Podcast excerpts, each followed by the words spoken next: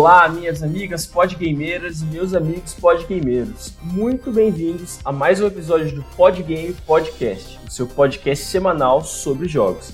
O meu nome é Alexandre e o meu vilão preferido é o seu barriga. Eu sou o Pedro e todos os vilões são heróis pelos pontos de vista deles. E eu sou o Gustavo e os Jedi são os verdadeiros vilões.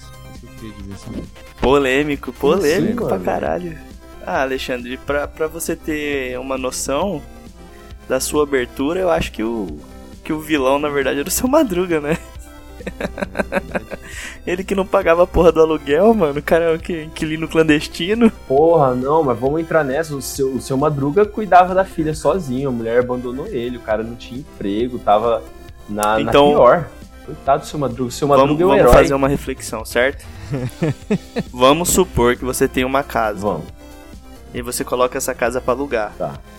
Aí você acha Aham. um inquilino. E ele não te paga o aluguel. Top. Aí você vai cobrar o aluguel dele. Você é o vilão? É.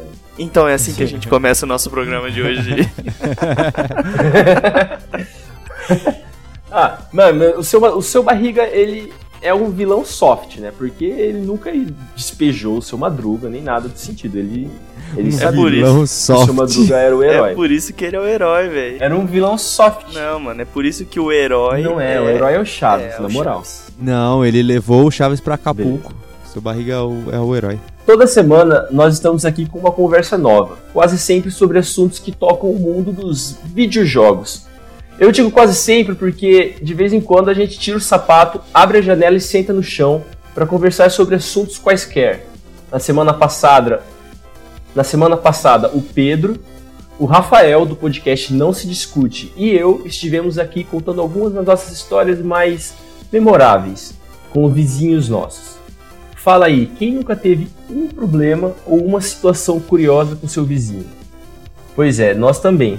Então que tal? Na próxima vez que você tiver uma pilha de louça para lavar, por que você não coloca o nosso episódio especial Off Game Vizinhos para te fazer companhia? Isso aí, pessoal. Foi um, um episódio muito legal de gravar. Muitas risadas, o Rafael é um cara muito divertido. É, realmente, eu adorei compartilhar as histórias. Eu vi a história de vocês. Fiquei bravo, feliz, risonho, é, enfurecido, tudo ao mesmo tempo. Mas hoje o nosso papo é sobre jogo mesmo. Vamos para nossa segunda lista de vilões memoráveis, aqueles vilões que excedem o seu papel e deixam uma marca nas nossas mentes até hoje. Para quem não ouviu ainda ou quem já esqueceu, a nossa primeira lista de vilões memoráveis incluía personagens como Bison, Albert Wesker, Lich King, Dr. Robotnik, Shao Kahn, Ganondorf, Pirâmide Head, Bowser, Dr. Willy e é claro que não podia faltar o grande Sephiroth. Vale, vale lembrar que esses vilões são aqueles típicos vilões que fazem com que você, depois que você termina o jogo, você fala: Porra, queria ser esse vilão e não o mocinho. Pelo menos alguns deles. Caraca, Alguns, com certeza. é verdade. Os- Os vilões eles têm que ser personagens muito fortes, né? Então tem é- é- é normal querer ter algumas das características desses personagens. Alguns são tão marcantes ou mais que os próprios mocinhos. Você pode ir lá no Podgame 24 e conferir ali todas as histórias, né? dos- E hoje a gente vai sepa- separou aqui mais alguns vilões pra você que falou, escutou o episódio anterior e falou: "Mas peraí, tá faltando esse vilão. Vamos ver agora se nessa lista esse vilão que você pensou tá, né?" É isso aí. Muito bem colocado pelo Gustavo. E sem mais delongas, então vamos pro programa. Bem-vindo ao Podgame. Pressione Start para começar.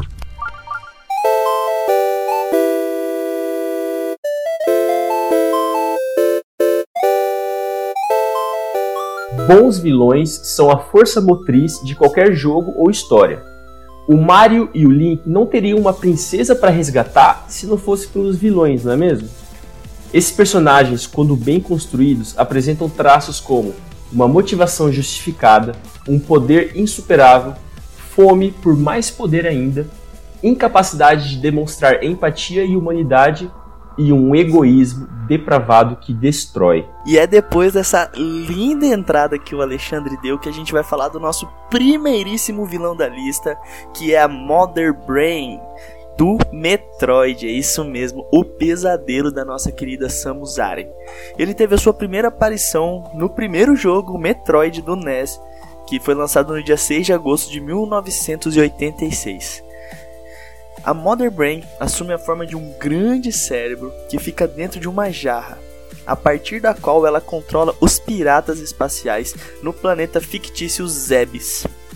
A Mother Brain apareceu pela primeira vez, como eu falei, no jogo do NES do Metroid e apareceu novamente no terceiro título do jogo, que é o Super Metroid.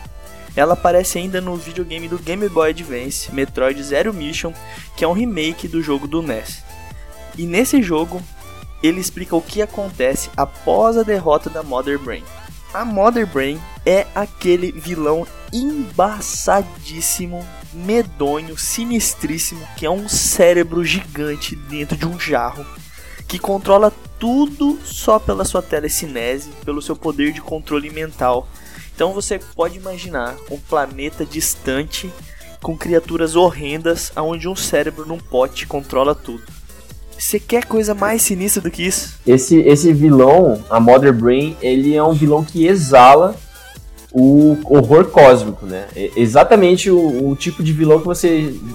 O tipo de monstro, de aberração que você espera de um, de um Lovecraft ou alguma coisa assim. Um negócio que não faz o menor sentido e que dá muito, muito medo. Não que a Mother Brain dê muito, muito medo, mas imagine encontrar esse bicho, sabe, na vida real. Você Meu ia amigo, de imagina você encontrar qualquer animal ou ser fora do seu planeta Terra, né?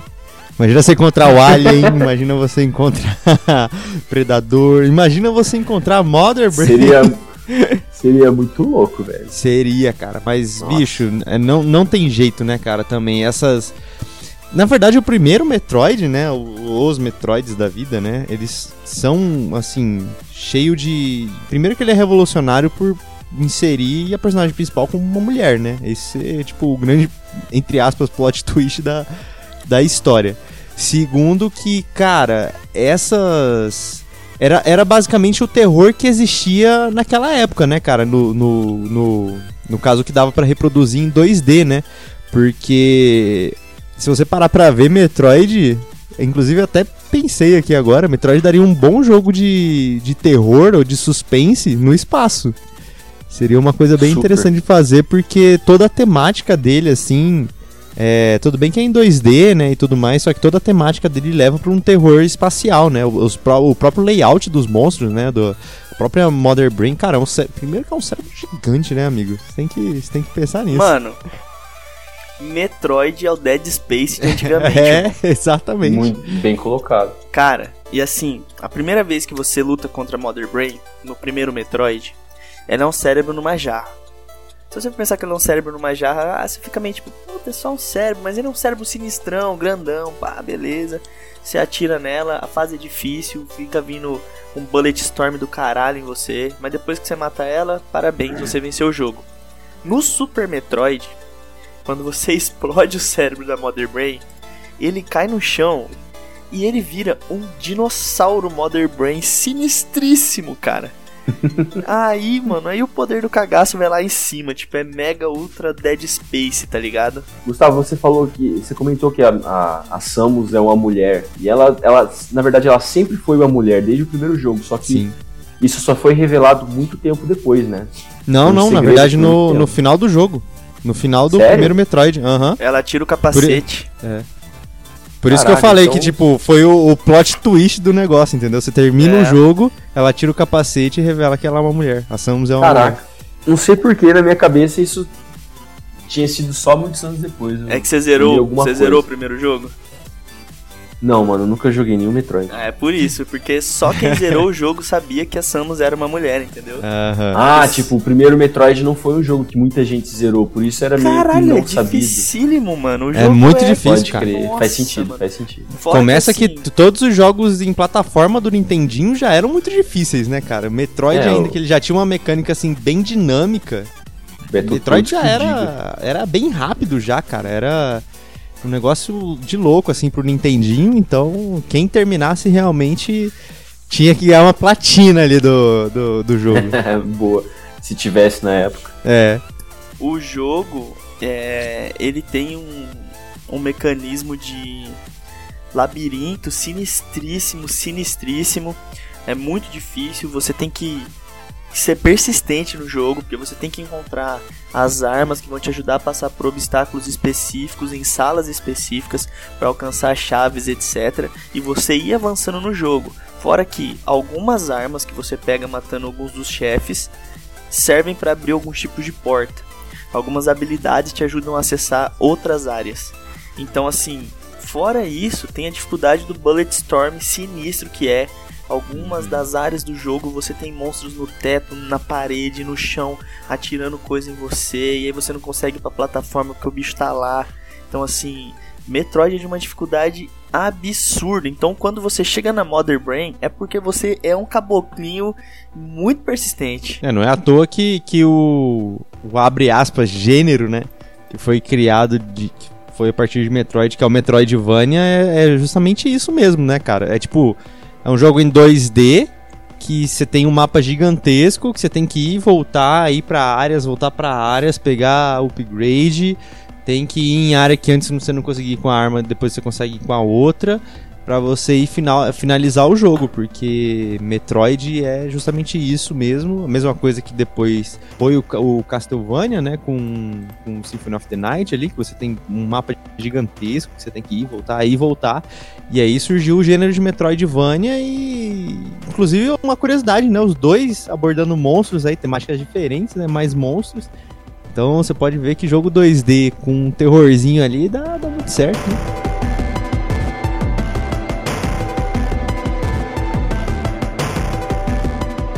O próximo personagem da nossa lista de vilões memoráveis é o, o incrível, o insano, o maluco Vaz Montenegro. Quem lembra do Vaz do Far Cry 3? Hum, Esse personagem que apareceu pela primeira vez em 29 de novembro de 2012. Parece que foi ontem. Vaz é provavelmente o vilão mais lembrado da série Far Cry, e com razão. Como eu disse, ele é um maníaco. Ditador de uma ilha ficcional muito distante, onde o jogo acontece, Vaz é um sádico sem escrúpulos que não pensa duas vezes antes de cometer suas atrocidades. É um personagem bem parecido com o Coringa em suas habilidades de mudar rapidamente sua personalidade e parecer uma outra pessoa completamente diferente. Cara, os, os, os diálogos do Vaz ficaram muito marcados. né? O que mais ficou marcado é aquela pergunta você sabe o que. é, você sabe o significado de insanidade? Quando ele faz essa pergunta, sabe? Ficou muito marcado. Todo mundo lembra dele dessa parte. Mas ele tem, ele tem com muitos outros diálogos. É, ele é, quem- o ator que fez ele é aquele cara do Breaking Bad, né? Ou do, do Better Call Saul. Eu não sei em qual que ele aparece mais. Eu também não sei o nome dele agora, mas ele é um super ator. E aqui em Far Cry 3 ele realmente pôde se soltar e ser o mais insano que ele conseguiu. Michael Mando, Michael Mango? ele faz o Nacho. É, ele faz o Nacho Varga, né? Isso, Nacho, exato. Michael Mango. Ele, ele aparece mais no Better Call Saul. Ele é um dos personagens principais do Better Call Saul. Ele tem, tipo, uma trama muito grande lá. Ele é um ator, tipo, incrível, assim. Você vê a atuação dele. Ele é muito frio, sabe? Michael ele, Mando. Ele, bom, pelo menos foi o, o papel que ele fez no, no Better Call Saul, cara. Ele, ele desenrola o papel com maestria. E, mano, fazendo o VAR. O, VAR, ó, o VAS. fazendo, fazendo o Vaz, ele foi incrível, cara. Incrível. O Vaz é um personagem. Eu não sei o que falar, cara. Quando você vai jogando Far Cry 3, você vai ficando um pouco assustado com a possibilidade de você trombar com ele. De Hum. tão catastrófico que esse cara é. Tipo, ele é caótico e evil no extremo, assim, ó. Hum, e pra ele é super natural, né? Não, pra Esse ele é é, o só uma terça-feira, tá ligado? É. Ele, tipo, arranca o, o seu dedo e dá risada, tipo, e foda-se, tá achando ruim, depois- sequestra a pessoa e não tá nem aí. Ele, ele, tá, tipo, te torturando, só que ao mesmo tempo ele quer gravar um, um vídeo seu que você tá sendo fofinha, sabe? É, é, é, muito, muito zoado o que ele fez com a menina no, no jogo. É, é zoadíssimo. E tipo assim, a, você vê que o, o, eles conseguiram colocar um. É o que o Alexandre falou do Coringa, tá ligado? Um, um, uma relação psicológica conturbadíssima. E você compra a ideia, você vai vendo, você vai falando, caralho, olha esse cara, ele é. Ele é sem escrúpulo nenhum, ele é desesperador as coisas que ele faz, assim, ó. olha vai... essa crítica social. É, bem isso. E você vai vendo o impacto dele durante o jogo, a abrangência dele, a forma como ele como ele deixa as coisas lá, tipo, ele é um ditador, tipo, supremo do negócio assim.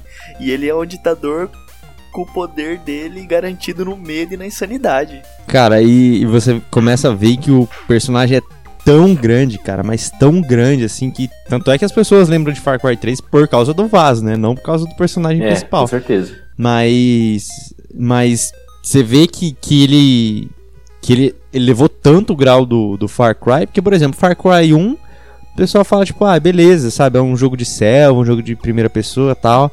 Aí Far Cry 2 o pessoal fala, nossa, olha, o, o efeito de fogo desse jogo que é legal e tal. Aí vem o Far Cry 3, o jogo já é muito bom já, né? Tipo um mundo semi-aberto ali em primeira pessoa, uma ilha inteira para você poder andar, um vilão memorável, né? E um jogo divertidíssimo.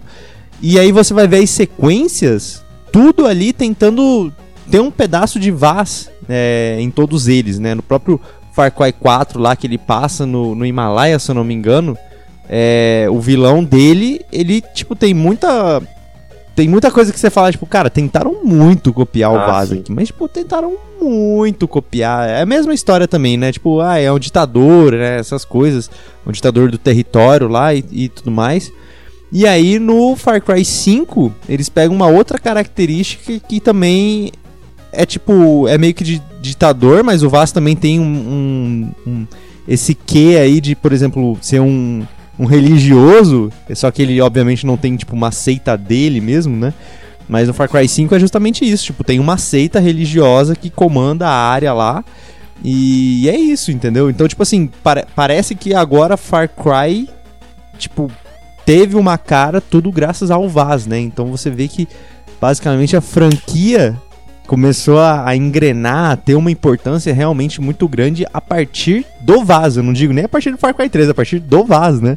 Tanto é que tem muito, muitos boatos aí é, que estão tá rolando aí de que é, no Far Cry 6 vai ter alguma coisa de Vaz aí no meio, porque parece que o ator participou de algumas gravações. Dizem que a criança que aparece lá no, na capa do Far Cry 6 é o Vaz, né? O pessoal fez ali uma coisa que os dois têm o corte da sombra ser igual. Então, assim, parece que o vilão, esse foi um dos casos, né, que o vilão se sobressaiu tanto do herói, eu acho que até pela franquia, né? Eu acho que o Vaza é até maior que o próprio Far Cry. Cara, eu lembro quando o jogo foi anunciado, que saíram aquelas primeiras propagandas. Todas as propagandas, elas não focavam em gameplay, elas não focavam em gráfico, nada. Era o Vaz fazendo alguma loucura todas uhum. elas. Sim. Era e era o ator, né? Isso, é. Era, era em live action. É. Ele quebrando a, a quarta barreira, conversando com você, tipo, olhando pra uma câmera e trocando uma ideia e fazendo alguma insanidade. Então, assim, uhum. o Vaz, igual você falou, ele sobressai o jogo. Você nem lembra o nome do mocinho, você nem lembra, tipo, quem é o mocinho, qual é a história dele. O Vaz é o foco. O tempo todo. O Vaz é o foco. E tipo assim, é engraçado que cada momento que você passa na ilha, você percebe que os nativos cagam de medo dele. Por mais uhum. que eles estão tentando lutar contra o Vaz, eles cagam de medo do Vaz. Tipo, mano, cuidado. Não, mano, o Vaz pode estar tá lá. Tipo, é muito, é muito massa que você joga o jogo todo nessa tensão. É uma característica do Far Cry. Não. Porque Vamos lá, o Gustavo comentou várias vezes que o, o, protagonista do Far Cry não, não chega nem perto de ser tão relevante quanto o Vaz, que é verdade. Porque o, o que o Far Cry vende é a mecânica, né, o gameplay, o, o lugar onde está acontecendo o jogo e a situação, sabe? Então, uma floresta com um ditador, uma ilha afastada com um ditador maníaco. e esse s- personagem que é o vilão que faz toda a trama girar. Então, o, o- eu acho que o que eles querem é que a gente se sinta como o herói, né? Como o cara que tá lá destruindo o Vaz. Porque o, o personagem de Far Cry 3, por exemplo, é, é- quem que lembra? O nome dele é Jason. O Jason é Nossa. muito sem graça. O Jason é, é- é sem açúcar pra caralho, sem sal, sabe? Então é, é de propósito isso. Os caras não são tão ruins assim. Então é, é de propósito o Jason ser desse jeito. Se você não comentasse, eu nem ia lembrar o nome dele, É, mano. então. Esse também, Jason, é, desculpa pra quem se chama Jason aí, mas é um nome bem genérico, assim. Ah, fala o nome americano aí. Ah, Jason, pô. Jason. João. É, John. Bob. Não, João é John. Bob dá, ah, dá pra fazer o nome, é é. John, John Bob Jason. É um cara só. Aí, ó, é verdade. JBG. Mas isso, isso que você falou é verdade, Ale. Você vê todas as interações do, do personagem principal, até quando ele salva algum, algum amigo dele lá que ele tá procurando, é sempre muito sucinto e frio, sabe? Tipo, uau, como é que você tá? Não sei o que. Não, agora eu vou lá explodir os mantimentos dele. E acabou.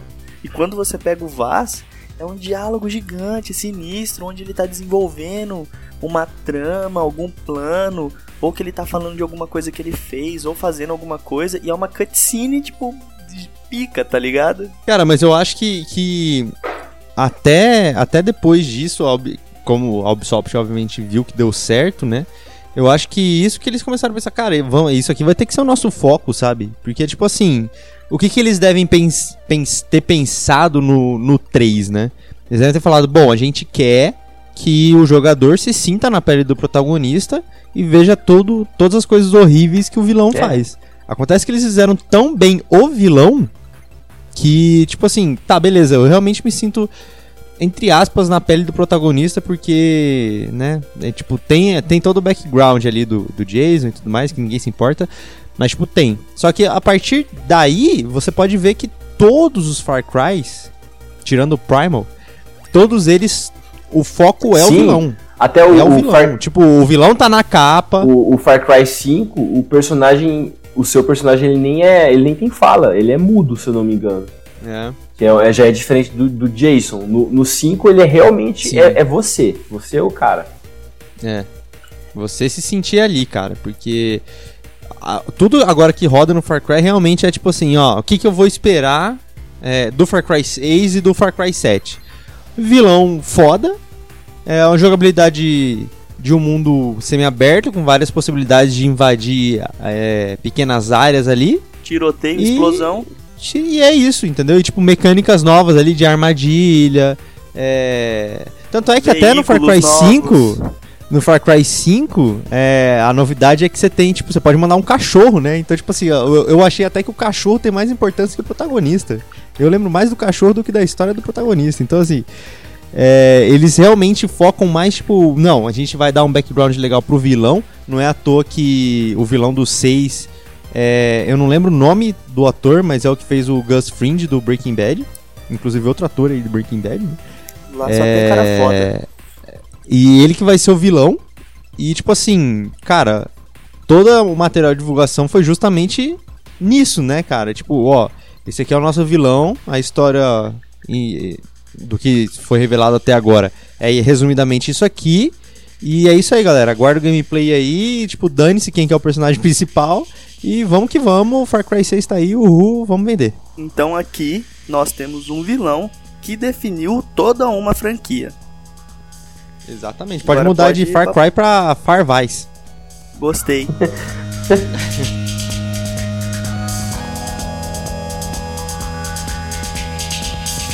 E continuando a nossa lista aqui dos vilões, aqui um vilão que já dá medo por si só e não justamente só por causa de jogo, né? Por causa de contos. Estamos falando do Drácula, né? O principal vilão aí de Castlevania e ele que é basicamente o principal vilão de toda a franquia Castlevania, né? O personagem ele foi criado com base no famoso livro homônimo criado em 1897 pelo autor inglês Bram Stoker.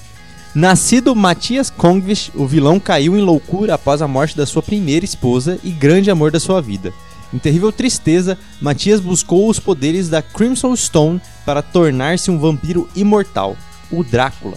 Lançando mão das magias do mal, o vilão criou um verdadeiro exército de criaturas das trevas e construiu a sua fortaleza, conhecida como Castlevania ou Castelo de Vânia para os mais íntimos. Ao longo da saga, o clã Belmont tenta derrotar o vilão de uma vez por todas. O embate teria começado no longínquo século XI. E gerações após gerações, a família teria lutado com Drácula, que insistia em voltar dos mortos. Cara, Drácula. Eu acho que a gente nem precisa tanto discorrer, né? Aqui a gente dá uma introdução basicamente do Castlevania, mas a gente nem precisa descrever a importância não só do vilão como sendo de Castlevania, mas eu acho que na cultura mundial, né, cara?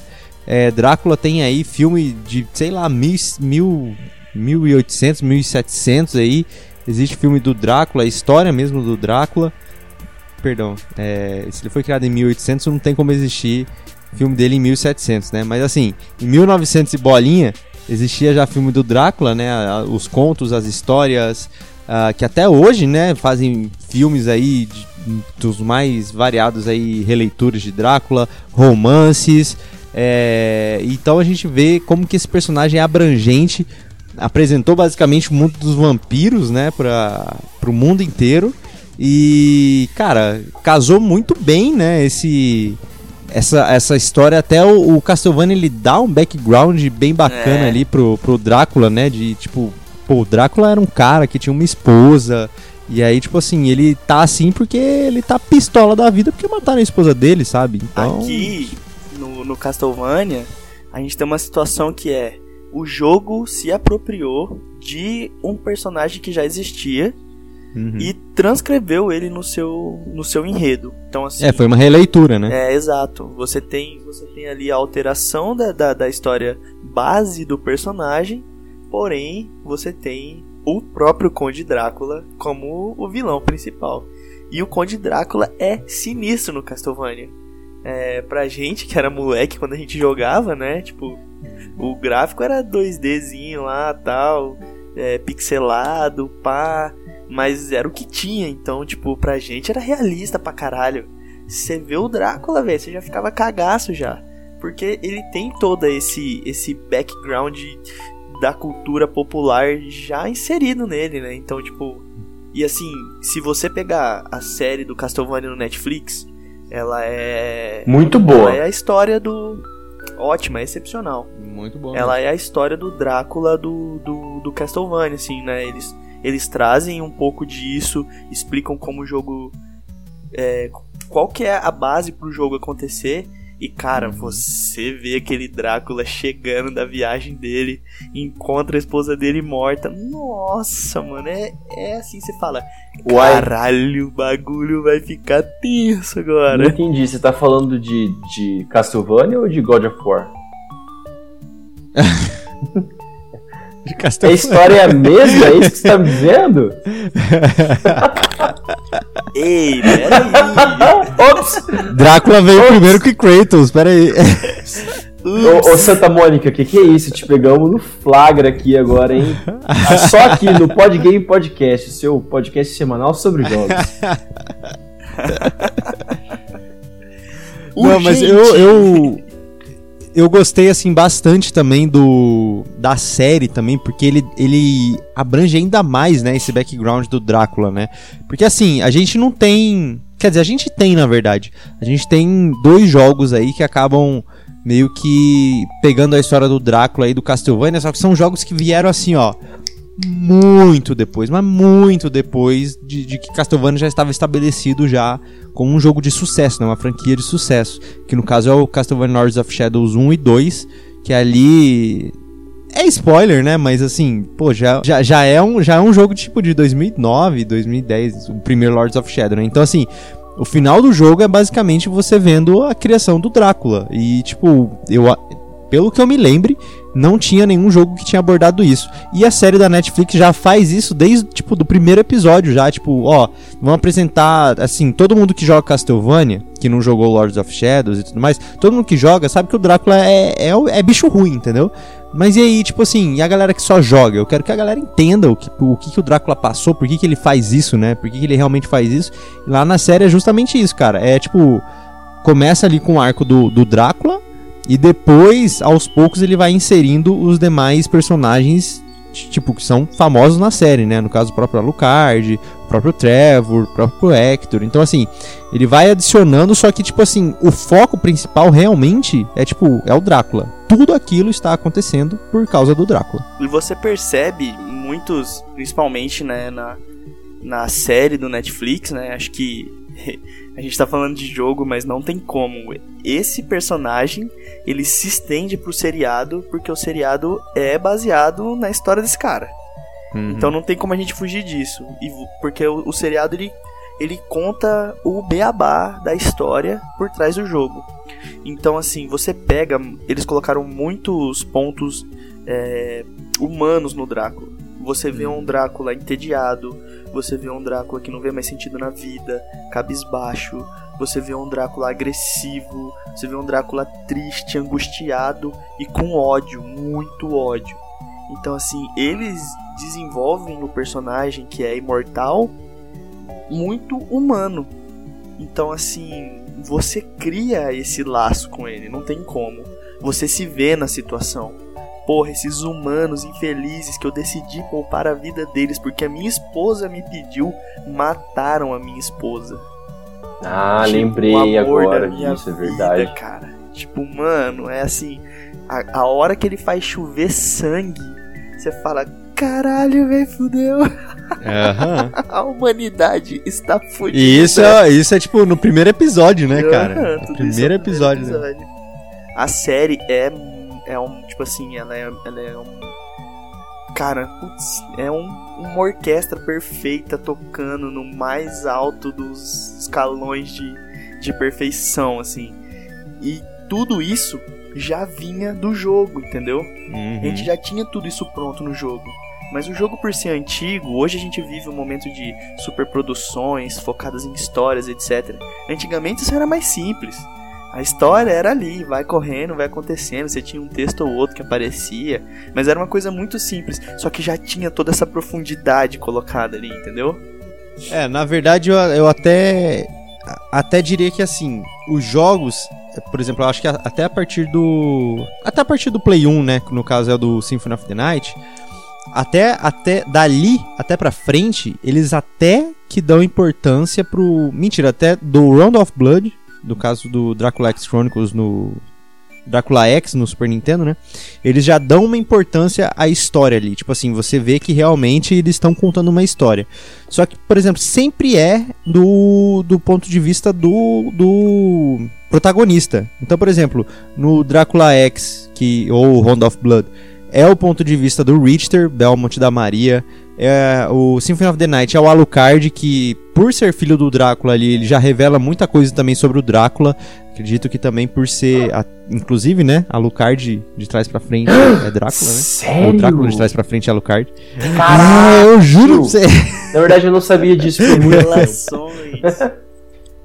Pode review. Uh, na verdade, só queria colocar uma fala aqui pro pessoal perceber que eu tô aqui ainda.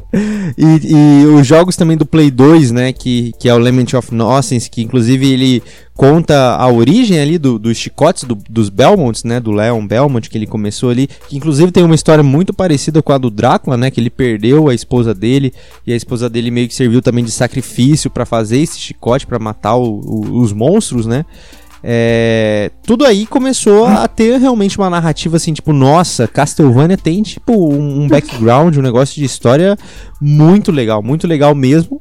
Só que assim, nunca foi no ponto de vista do Drácula, né, cara? O que, que o Drácula faz? Por que, que ele faz isso? Qual que é a, a motivação dele? A gente sabe por, por, todas as outras histórias que são contadas, né? Ah, ele faz isso por causa disso, porque a esposa dele morreu, ele quer vingança e tudo mais, blá, blá, aquela história clichê. Só que a gente vê que não é só isso também, né? Tipo assim, todas as outras coisas que acontecem, né, depois da, da morte da esposa dele, são tipo um, um, um salzinho a mais ali, um tempero a mais pra, pra raiva que ele já sente dos humanos, né?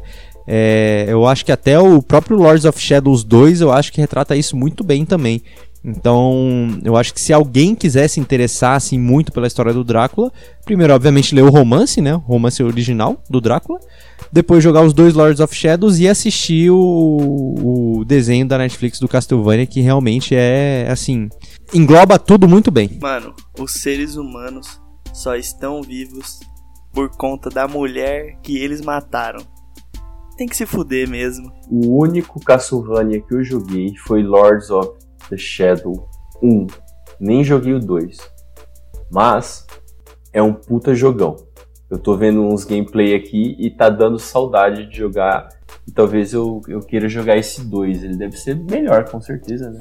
Assim, é porque o 1 ele é muito. Inclusive, muita gente reclamou, né? Que o 1 é tipo muito God of War, né? Ele mudou muito a mecânica assim de jogo, porque ele virou meio que um hack slash. Mas o 2 eu vi que o pessoal falou, tipo, ah, é, é, ok, né? Tipo assim, é um joguinho ok, porque no 2 o, o protagonista ele já vira, tipo, ele já, já é o Drácula mesmo, né? Então, eu não sei se o 2, é, no caso do PS3, do Xbox e do PC, eu não sei se você também divide com o Alucard, né? Porque o Alucard também aparece no Lords of Shadows 2. Mas eu não sei se você joga com ele. Eu sei que no, no Lords of Shadows Mirror of Fate que é o que saiu no 3DS, depois saiu a versão em HD que tem para PS3, Xbox 360 e PC também. Eles você pode jogar, eu não lembro com qual Belmont, eu não, eu acho que não é o Trevor, eu acho que é um outro, mas é um Belmont e com Alucard você pode jogar Mirrors of Fate. E o Mirrors of Fate para quem gosta de jogo 2D é um Castlevania bem bom.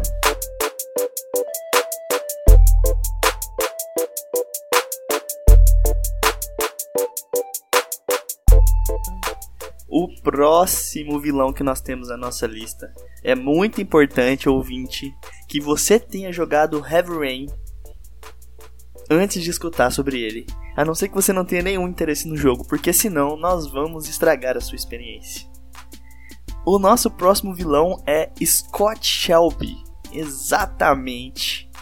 O grande assassino do origami. Teve a sua primeira aparição no jogo Heavy Rain dia 23 de fevereiro de 2010. E é difícil você encontrar um personagem mais perturbado e instável do que Scott Shelby.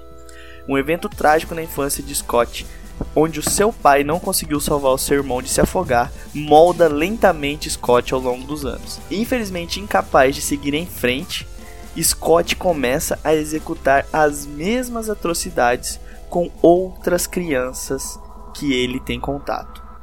No jogo do Heavy Rain, eles foram muito sacanas, muito espertos, muito sagazes ao fazer o jogo, porque o jogo é praticamente uma investigação onde você tenta encontrar quem é o assassino do origami, o cara que sequestra crianças, mata pessoas e deixa a sua marca, um origami, junto com o corpo. E um dos personagens que você controla é o Scott Shelby. Você controla vários personagens. E o Scott é um detetive Conforme você vai jogando, você vai criando um laço com o personagem. Um personagem totalmente carismático, um investigador gordinho, gente boa, que conversa com as pessoas. E você nunca desconfia no final do jogo que o maldito do vilão é o próprio gente boa, cara. É um plot muito bom, esse jogo é incrível. Esse, o fato desse cara ser o vilão traz uma profundidade no jogo tão grande, cara, que quando você chega no final você fala: não, mano, não é possível. Você desconfia de todos os outros personagens jogáveis, menos do Scott, cara. Pelo menos na minha gameplay foi assim. Alexandre, como que foi na sua? Cara, eu fiquei bem surpreso também. Quando, quando. Eu lembro pouco, porque é um jogo de 10 anos. Mas eu fiquei surpreso quando foi o Scott Shelby.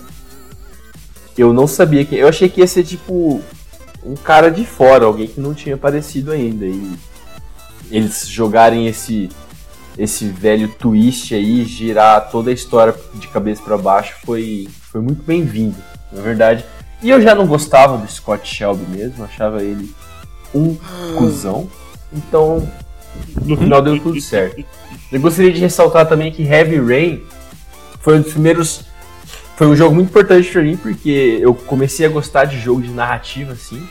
E, e, Heavy Rain é muito bem feito, pessoal. Quem não jogou, quem jogou, por exemplo, Detroit Become Human, tudo começou com Heavy Rain, tá? E é, tem que agradecer muito a Heavy é, Rain. E Heavy Rain foi um dos primeiros jogos onde eu vi nudez.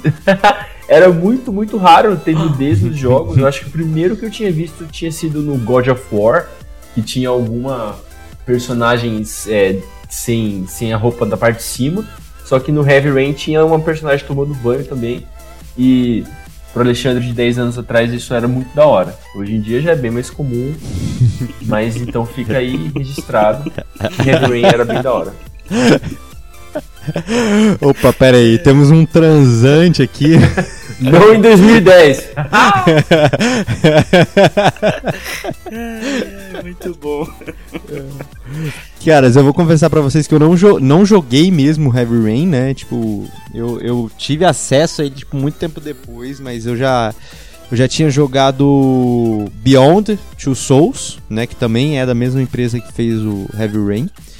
É, mas eu acompanhei Heavy Rain pelo famoso YouTube, né? Então, assim, eu, eu infelizmente não podia fazer as escolhas, né? Do, do coisa, então eu, tudo que o cara fez eu tive que acompanhar. E eu confesso que quem eu achava que era o assassino, no caso a assassina, era a Madison Page, que no caso é a, a menina que, que aparece em todo o material pro, promocional do, do Heavy Rain. Primeiro porque ela aparecia em todos os materiais promocionais. Começa daí. E segundo porque do que vai acontecendo na narrativa lá, eu fico tipo, hum, Sei não, viu, amigo? Tá. Ela tem, tem, tem algumas partes ali na história, né? Que. Bom, pelo menos na. na... Porque o Heavy Rain ele tem vários caminhos para você seguir, né? Tem vários da, finais. Da narrativa. Também. Vários finais e tudo mais. E. E aí, o caminho, no caso, que o youtuber lá pegou, foi um caminho que, assim, é, fazia pergunta para ela, ela, tipo, ah, desviava, sabe? Tipo, ah, não é bem isso, ah, que não sei o que, não sei o que. Ela falava, ah, não, não é possível, é, é essa menina, não, é, não é possível que não seja. Aí chega no final, né? A gente descobre, né? A, verdadeira, né? A gente vai no YouTube e manda o famoso Heavy Rain é, Real Engine, né? A gente procura o final verdadeiro. E a gente descobre que é o Scott Shelby, né? A gente olha lá, tipo, cara, é o investigador, é o gordinho simpático. E, e ele faz uma dessa com a gente. Scott Poxa, Shelby não tem nada do... de simpático. Ah, ele é simpático durante o jogo, ah, sim, ele é- cara. É... Ele é carismático, sim. Não, ele nunca passou pelo meu filtro. Eu sempre soube desde o começo. Eu sou foda. não, eu achava que era o pai da criança, mano. O assassino eu achava Caralho. que depois que ele perdeu o filho dele, ele começou a ficar meio biruta. E conforme você vai fazendo a narrativa, você vai vendo que ele, tipo, meio que tem uns lapsos de memória, assim. Eu, eu ficava pensando, falando, mano, esse cara, ele fica doidão, ele sai matando o povo e fazendo origami aí. Eu tinha certeza que era ele, cara. E aí você percebe que não. E, não, e o jogo te. Puta, o jogo faz você surfar essa onda com extrema maestria, assim. Você vai indo, você vai indo, o jogo vai te levando, a história é envolvente. A maior parte do jogo são quick time events, né? Hum. E, e, história, história, história. Então, assim, se você erra muita coisa numa narrativa, às vezes o seu personagem pode morrer. Isso muda o final. Isso muda como as coisas vão ser reveladas, etc. Inclusive, tem um outro detetive lá, que é o detetive tecnológico, que usa aquele óculos sinistro, né? Ele morreu na minha gameplay, eu fiquei muito de cara quando ele morreu, mano. Eu fiquei, caralho. Um amigo meu tava jogando meu save e ele era muito ruim de Quick Time Event. E ele Nossa. matou o meu, meu investigador, mano. Puta, fiquei lelé da cuca. Aí eu falei, não, mas eu vou até o final que eu quero. Eu quero ver o que, que vai acontecer com essa porra dessa história. Scott Shelby, pau no seu cu. É, no final ele é um filho da puta mesmo. É. Né? Tipo, não, mas. Quando acaba o jogo, você fica com muita raiva mas dele por dois motivos. Por ele fazer essas bosta e por ele ter te enganado o jogo todo. Eu estou, estou investigando o assassino que sou eu mesmo. Oh. É, isso aí é muito, muito sacanagem.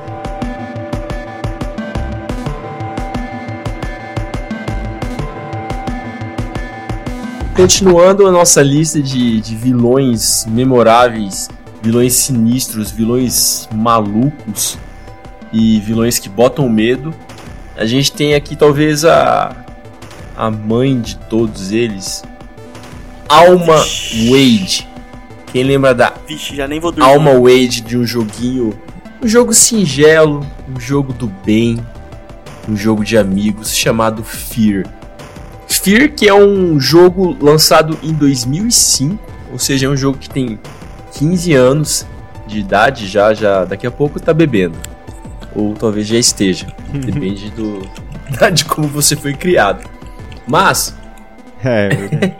mas é, naquela época, Fear era o jogo que você. Que se o seu computador fosse bom, ele rodava Fear. Se o seu computador não roda Fear, seu, seu computador não serve pra jogar videogame. Porque Fear era o auge do- dos gráficos.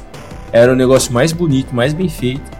E até hoje, se você pegar pra jogar, é, Cara, é, é bem, é bem gostosinho de jogar. Eu posso falar uma coisa que eu achava sensacional no Fear, que eu falava, tipo, olha, realmente entendi por que, que o jogo é pesado. Porque você consegue ver a- as coxas do personagem, as coxas e o pé.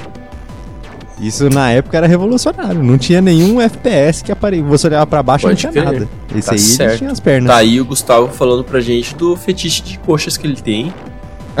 é, fica aí. Colchonas A revelação do, do episódio.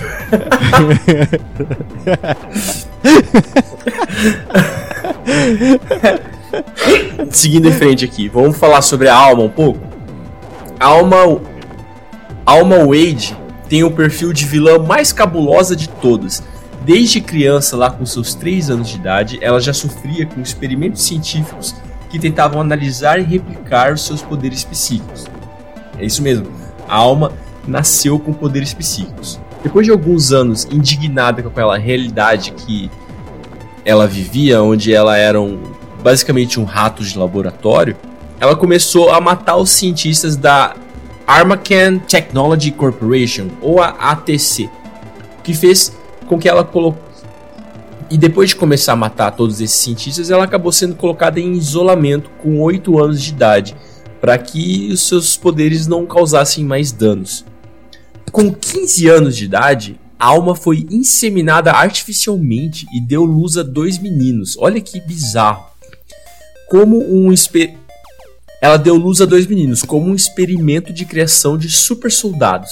E depois de diversas dores de cabeça, diversas dores de cabeças causadas pela moça, a agência decidiu deixá-la sem alimento por seis dias e assim matá-la de vez. Depois de alguns anos, uma nova CEO decide. É, isso. de- de- decidiram matar ela, mas com certeza não deu certo. Até porque tem Fear 2 e Fear 3, que sim, são muito bons, mas nada comparado com o primeiro. O primeiro vai ser sempre melhor.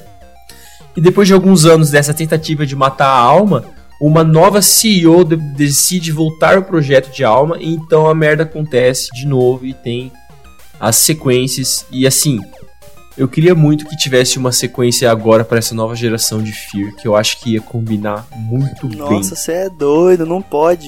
Não Imagina, pode. não tem mais load, Pode, mano. Você né? toma um Não, susto, mano. morre e já Não. volta pro susto de novo. Não, mano, não pro pode. susto. Não pode, Ale. Não pode ter. Não, não dá. Não Ah, dá pra. A alma vai Não, usar o não poder dá, Fear. computacional É, do PlayStation assim. 5 e vai, e vai jogar uma maldição na gente. Ô, mas pensa, cara, Não, porque gente. o DualSense, ele ainda, tipo. Ele muda, né? Ele faz ali, ele tem algumas coisinhas ali que o pessoal fala. Imagina um jogo de terror, igual Nossa. Fear. Não, Sei lá, você para, tá andando e de repente o controle começa a ficar mais geladinho, tá ligado? Aí você para, fala, ih, para, caralho. Para. Chega. Sem fear. tá bom do jeito que tá. Foi difícil de jogar o primeiro. Foi difícil de terminar. Deixa do jeito que tá. Ou então ma- mandar um, um remake da trilogia também tava ótimo. Nossa. Ai, isso aí ia ser mais doído que sair um um remakezão do Fear original. Nossa, Rapazes, é, me liguem, vamos fazer funcionar. Eu vou falar com o pessoal, vou fazer as conexões, mas vamos fazer esse Fear. Cara, Cara. sim, você fala de Fear. Eu já sinto um frio na espinha. Uhum. Porque esse jogo. Ele dá muito o que medo, né? Eles fazem com a sua cabeça. Não, mano, ele dá medo, ele dá susto, ele dá susto com medo, ele dá medo sem susto. é, é, é, é coisa de outro mundo. Você botar uma criancinha pra ficar te acompanhando, aparecendo sombra, dando risadinha, o caralho a quatro, as coisas começam a ficar turva, de repente. E você, você não vai vendo a história, tipo, um cara te liga, aparece na tela e fala: Ó, oh, então, ah, experimenta o que aconteceu. Não, mano, você vai ter no flashback do que aconteceu. Você vai ver na alma lá na, na mesa de. E você tem que ir até lá. Você começa a ver o bagulho acontecer, a mina dá risada, chorar, grito, desespero, as coisas ficam turva, o, o, o, seu, to, o seu Tobias belisca o banco, tá ligado? E, e você tem que andar até o lugar, o olho do furacão, tá ligado? Mano, esse jogo foi o jogo que me rendeu diversas desligadas bruscas de computador durante a madrugada. tipo assim, sabe, o famoso enfiou o dedão no, no botão desliga e saiu O famoso então, foda-se esse jogo, eu vou dormir. Mano, se é o famoso se corra até a sua cama o mais rápido que você pode e se cubra. Aquele que você tem que desligar a luz do interruptor e chegar na sua cama antes da luz acabar. ah, é verdade, porque senão o bicho embaixo da cama puxa você.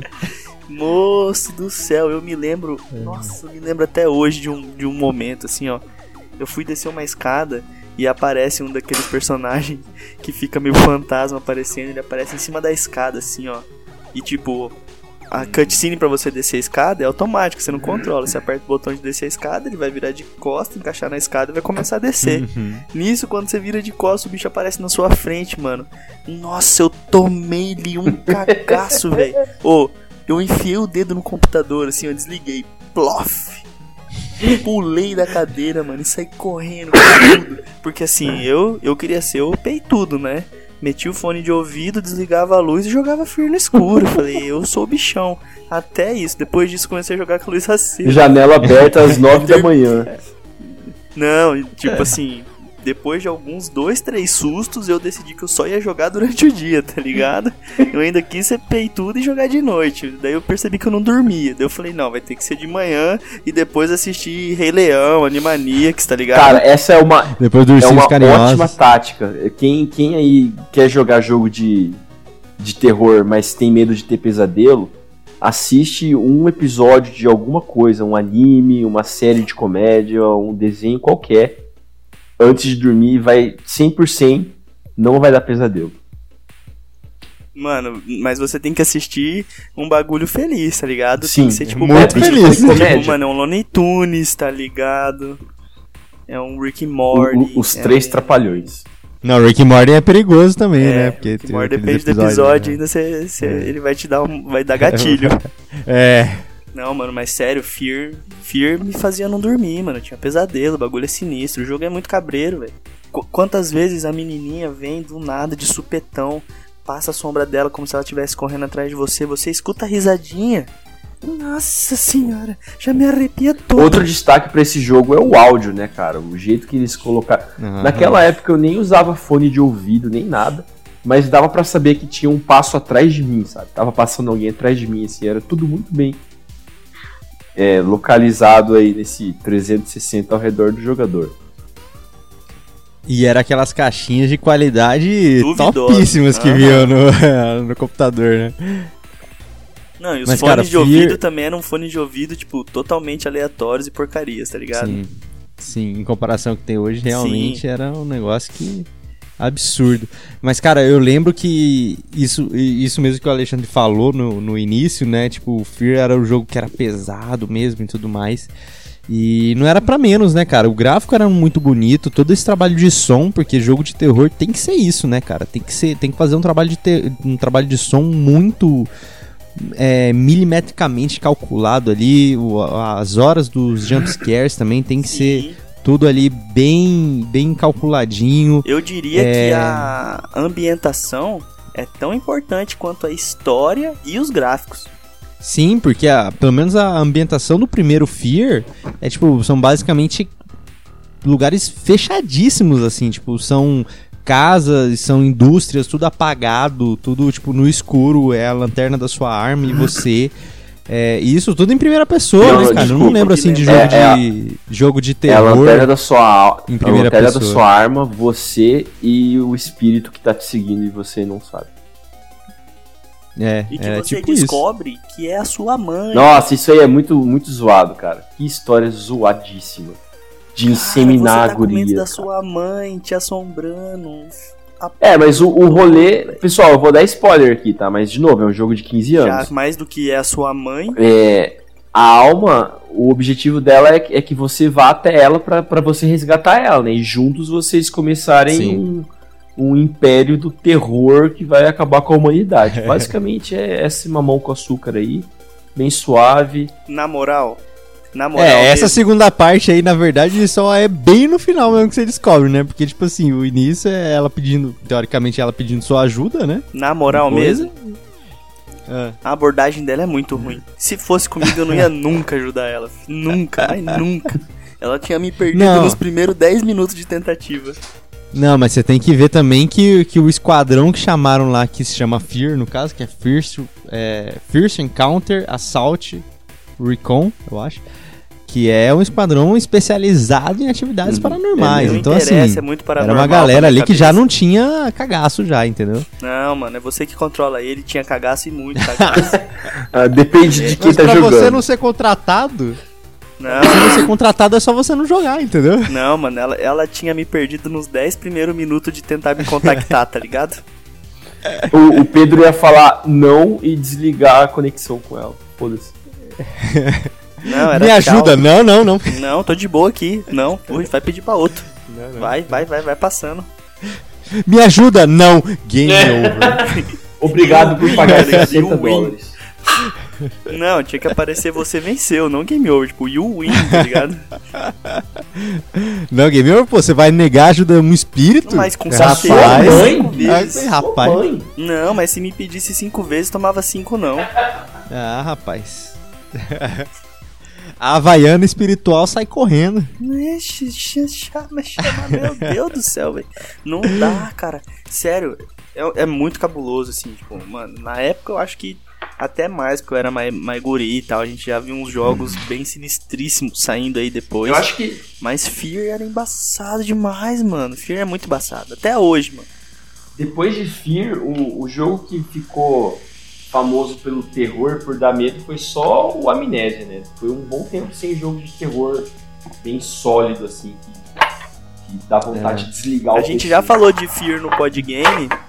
E tem uma cena que eu gosto de relembrar toda vez. Que é uma hora que tu tá subindo o elevador. O elevador é aberto na frente. Aí tu vai vendo passar andar por andar, assim, ó, no escuridão, só vendo a luzinha do andar. Aí eu pensei, falei, nego, isso aqui vai me dar um susto. Eu já tô até vendo a bicha aparecendo no andar maluco aqui. Vou lhe ficar de coste pros andares. Virei pra parede do, do, do, do, do, do- do elevador, né? Falei, ah, vou ficar olhando pro chão aqui ouvindo essa musiquinha de, de elevador. Mano, mas os caras são tão filha da puta que eles pensaram que os mais muda mole é virar de costa. Onde que eles metem o espírito? Na porra das suas costas, velho. Ah, tomar no cu.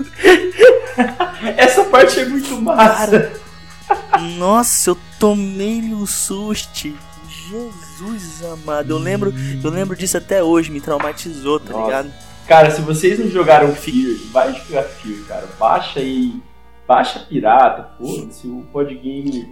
Não, nem baixo, tá baratinho, eu acho, na, na Steam. Pelo menos Nossa, nas promoções ali, você consegue encontrar o primeiro Fear ali por 7 reais, o segundo por uns Compra 10, um o bundle, terceiro então por já, uns já pega 3. e Esse- um, Esse três. vilão. Esse É. vilão me fez ficar uns 5 meses sem pegar elevador. Fica a dica.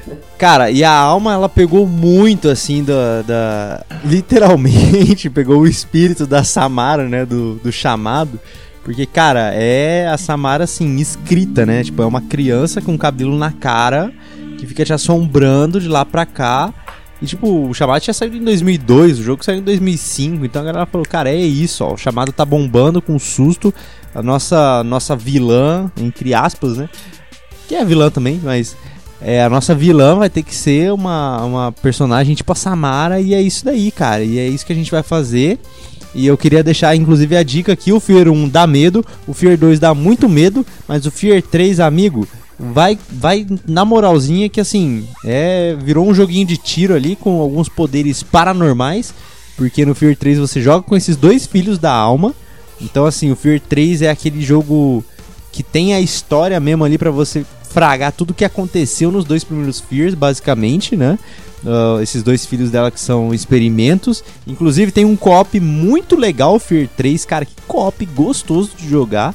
E, e não tem tanto susto igual o primeiro e o segundo, e são tipo sustos mais leves os que tem, assim, porque o jogo realmente é muito mais ação e ele serve muito para você jogar como co-op. Ah, então, fica a dica aí para você para você ver a verdadeira alma, jogue o primeiro e o segundo, e o terceiro é só para você mais saber o, feed, o, o feedback, o background dela, que é interessante também, mas pelo cagaço, o primeiro e o segundo.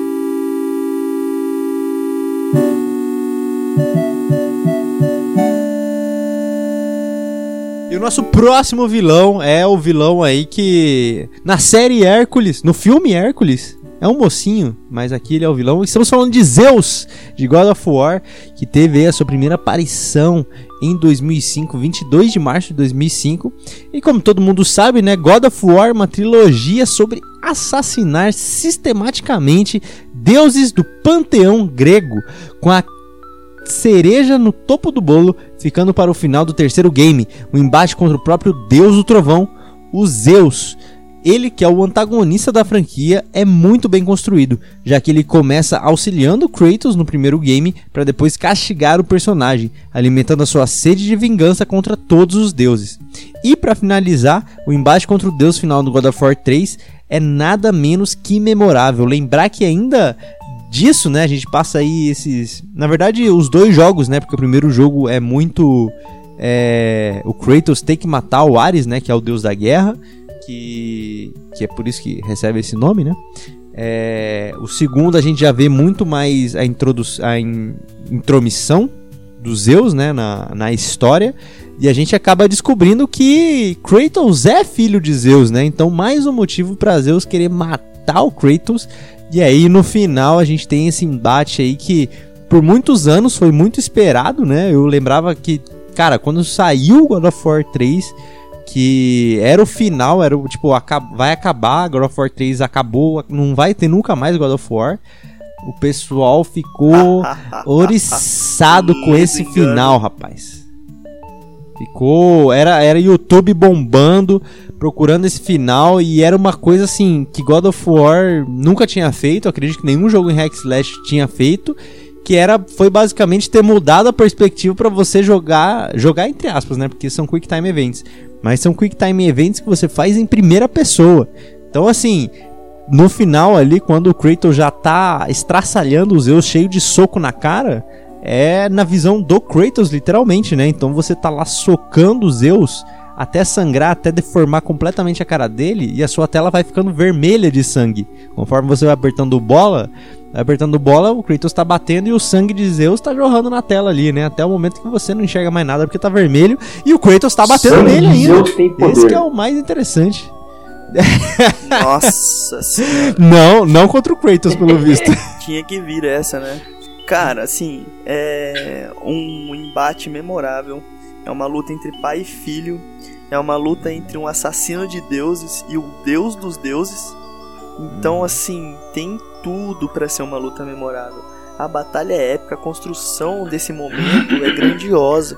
Cada jogo você vai matando os deuses, você vai avançando, você vai. E Zeus depois vem para te atrapalhar, ele caga o pau com você, te rebenta, tu quase morre no começo do, do terceiro jogo ali. E meu amigo, quando você vai rebentar os Zeus, você, jogador, tá com raiva do cara, tá ligado? Uhum. Então o jogo consegue te colocar uma imersão de sentimento contra aquele babaca barbudo gigantesca. Se você parar pra se um dia você for ler um pouco da história da, da mitologia grega, não que eu, não sou especialista nem nada, mas eu já li um pouco. Zeus é um puta de um cuzão, cara.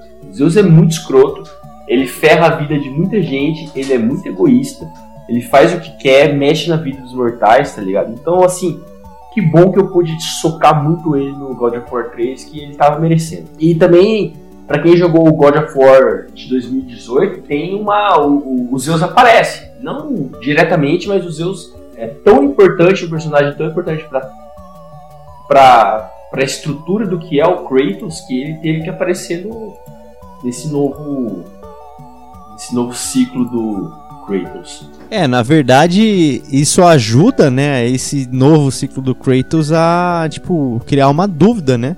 Porque assim, Zeus é pai, pai do Kratos. O Kratos matou o seu pai, que é um deus, né? E o Kratos acabou virando um, um deus, né? Um deus grego, foi pra, pra mitologia nórdica lá, né?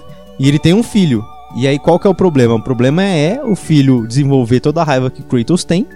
E aí, sei lá, algum momento o filho querer matar o pai, né? Então, assim, tudo bem que isso não acontece, né, nesse, nesse God of War novo, mas o que se espera nos próximos jogos é justamente, tipo, cara, vai ter algum momento de God of galo, War. É, Hã? é três jogos com esse guri evoluindo junto com Kratos. Encerra todos os deuses nórdicos. E aí são três jogos do filho dele indo atrás dele. E você controla o filho dele. É. E o último chefão é o próprio Kratos. E depois Eu vai ter eu um não- remake eu não que ele vai sei. lutar contra os deuses egípcios. Com certeza, mas aí vai ser tipo uma reencarnação do Kratos. Não, tá vai ser o filho dele. É, eu não sei, Vai ser eu não o sei, eu não- Kratos. eu não sei se vai chegar a tudo isso de jogo, mas assim, até mesmo porque, né, esse próprio God of War novo, ele levou muito assim a questão cinematográfica, de história, né? A gente pode até ver que tem é, eu acredito até que tenha assim, se você souber todo o background de God of War antes desse do, do PS4, você você vê um pouco ali de, de eu, sinto que tem um pouco ali até de sentimental, igual tem com Last of Us, sabe? Porque assim, você sabe toda a história do Kratos, você sabe tudo que ele passou, e aí você percebe, tipo, cara, ele foi ali pra, pra mitologia nórdica, né? Justamente pra, tipo, ter paz. Então, assim, ele teve filho, igual como era antes. Ele, ele tinha uma esposa, tinha uma filha, que foi lá o exército, matou, mataram os dois. E aí ele conseguiu a paz, a mulher dele morreu, pelo que, eu, pelo que eu entendi de tipo, mortes naturais, né? Tudo bem que ela era uma deusa também, mas morreu por mortes naturais. Só que assim, o filho dele tem o sangue do Kratos, né, cara? Tem o sangue de deus grego. E assim, querendo ou não, o Kratos ali já é, ele é meio surtado, né? Então, é- o que que é a história basicamente? É tipo, o Artreus não pode virar um Kratos da vida. Até mesmo porque se ele virar, o Artreus vai matar o Kratos, né? E, e tudo isso também leva em consideração, porque assim, o Kratos toma o cuidado pra ele não ser igual ele era antigamente, é uma evolução de personagem. E além disso, além dele tomar todo esse cuidado, ele não quer revelar o que ele foi no passado pro filho dele, pro filho dele não não subir na cabeça dele, né, isso tudo, para pro filho dele não sentir que ele tem muito poder e o filho dele ser outra, outra coisa que ele não queria que fosse, né? E, e se o filho dele descobre tudo isso, provavelmente vai ficar com muita raiva do Kratos, né? Tanto é que tem alguns momentos no nesse God of War que o Arthur descobre que o, que o Kratos foi pra Grécia, ele chegou a matar deuses, né? E aí o Artreus começa a ficar, tipo, pirado. É, a gente pode matar qualquer um, a gente pode fazer o que quiser, a gente é Deus e não sei o que, não sei o que. E aí tem que ir lá o Kratos e falar, tipo, não, não é bem assim. Tudo que eu fiz antes foi horrível, não, não é pra se fazer. E é isso, entendeu? E, Tipo, é um ciclo, cara. Se, se tem alguma coisa aí no, no próximo jogo ou no terceiro jogo que o, o- vai ter que fechar essa linha, esse arco aí, entendeu? Tipo, o Artreus vai ter que matar o, o- o Kratos Mano, porque Kratos, Kratos, Final matou Boss. Zeus. Kratos Final Boss. Mano, é, faz muito sentido. Ah, ou o Artreus, né, Faz Final muito Boss. sentido eles. Vamos, vamos dizer assim, no, no próximo jogo eles. ele- ele- cresce mais a história do God of War, só que também cresce muito a história do Atreus. Porque o Atreus tem que virar um personagem. Que quem Sim. jogou no final sabe que o Atreus ele, ele também vai ser um deus importante aí que você conhece o nome. E, e daí a partir do terceiro, eles mudam. A gente joga tipo um pouquinho com o, o- o Kratos, e daí a gente joga o resto do jogo com o Atreus, e no final é a porrada come solta. É Cara, se bobear até fazer um negócio tipo Last of Us Part 2, né, cara? Você joga uma- um ponto de vista da história com Artreus Nossa, e outro boa. ponto de vista da história com Kratos. E é e isso, tem, entendeu? tem história pra contar. Tem toda uma mitologia. Tem. Depois tem. também mata os caras e vai pra mitologia, sei lá, da África, do Japão. O Kratos tem que Sim. viver, porra. Eu quero. Eu, eu quero ver. Eu quero ver a mitologia do Brasil com Saci Pererê, Curupira, Mula sem cabeça. Tupã. Tem Boitatá. que. Kratos não vai arrancar a cabeça da Nossa, mula eu sem queria cabeça. muito ver uma treta arrancar do a cabeça Kratos da mula sem cabeça. Aí, ó. Porque Tupã, Mano, é- eu, não entendo, mas ele é o cara do, do trovão, não é? Então ele é meio que um Zeus também. Eu quero ver Kratos contra Boto Cor-de-Rosa. Caralho. Puta, contra o O Boto. Boto não é aquele cara que, Nossa. que Aí segura cê- as mulheres e leva pra água? Da- Isso, Cara, e elas voltam Ah, grávidas. elas voltam? É, ah, mano. É. tá.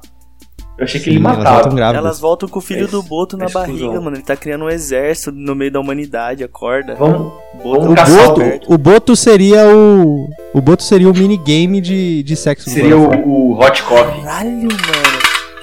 Ele é, o. Ele é Mas o... tinha um negócio. O Ele é o Baco. tinha uma parte de que você transava, tanto que eu comentei mais cedo. Todos têm. Sim. Todo... Não, é. O, o novo não, né? É, o, o novo não, novo tem, né? mano. Mas os Mano, outros todos O tinham. outro cor-de-rosa é o Baco brasileiro. Baco é o deus do vinho e da orgia. E do Bacanal. Ou seja, Isso. o deus mais. É isso aí. Inclusive, Bacanal vem de Baco. Quem é Afrodite perto dele? Boto Afrodite é deusa do amor. O cara é deus, é o deus da, da fuderança. Desculpa, Spotify, Deezer, não tira o nosso canal do ar. Fala isso pra. Afrodite God of War 3.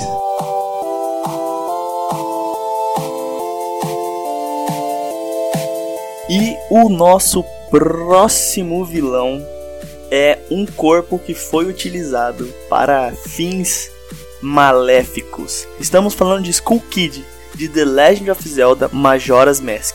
Majora's Mask teve a sua primeira aparição em 27 de abril do ano de 2000.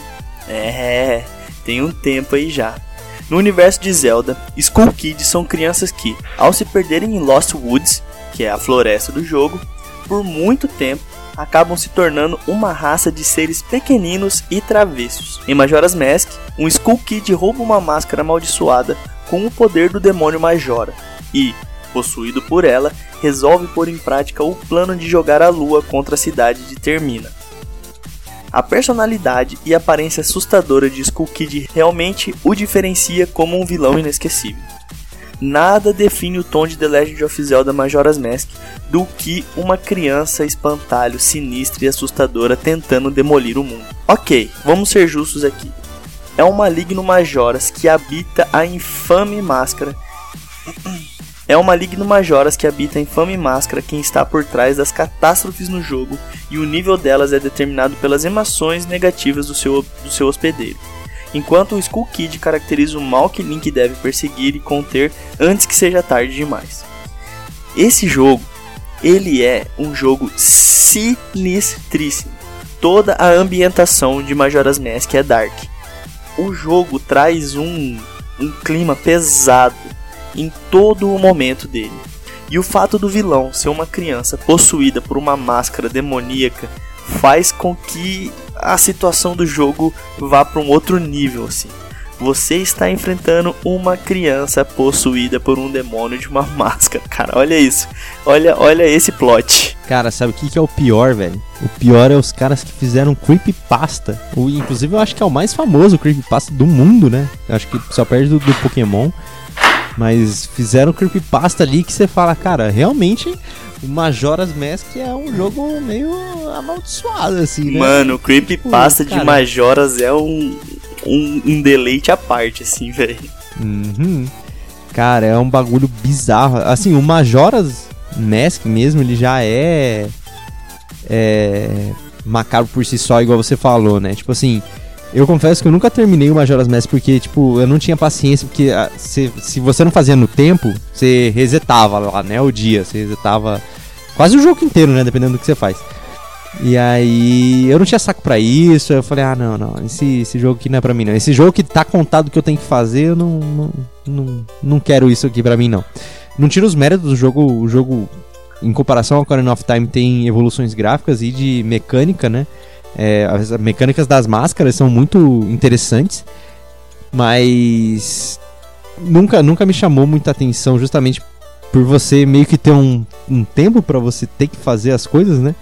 E, e eu le a, a coisa mais marcante assim que fica pra mim não é porque pra mim assim o Skull Kid em si o personagem mesmo com a Majoras ele, ele ainda é um personagem, tipo, que você olha, obviamente, né, visualmente, você olha, ele ainda é, tipo, cara, é um personagem é simpático, né, um personagem ok, personagem que tá de boa, assim, tipo, beleza, né, o cara não oferece perigo nenhum, até você jogar e perceber que sim, né, mas você percebe, tipo, cara, beleza, né, só que o que me dava medo mesmo era a lua gigante. Aquela lua gigante, meu amigo, que, que, que era a cutscene da época, né? Que mostrava a. Ficava, sei lá, uns dois minutos ali na lua, praticamente passando o texto ali. Eu falava, não, que isso, cara.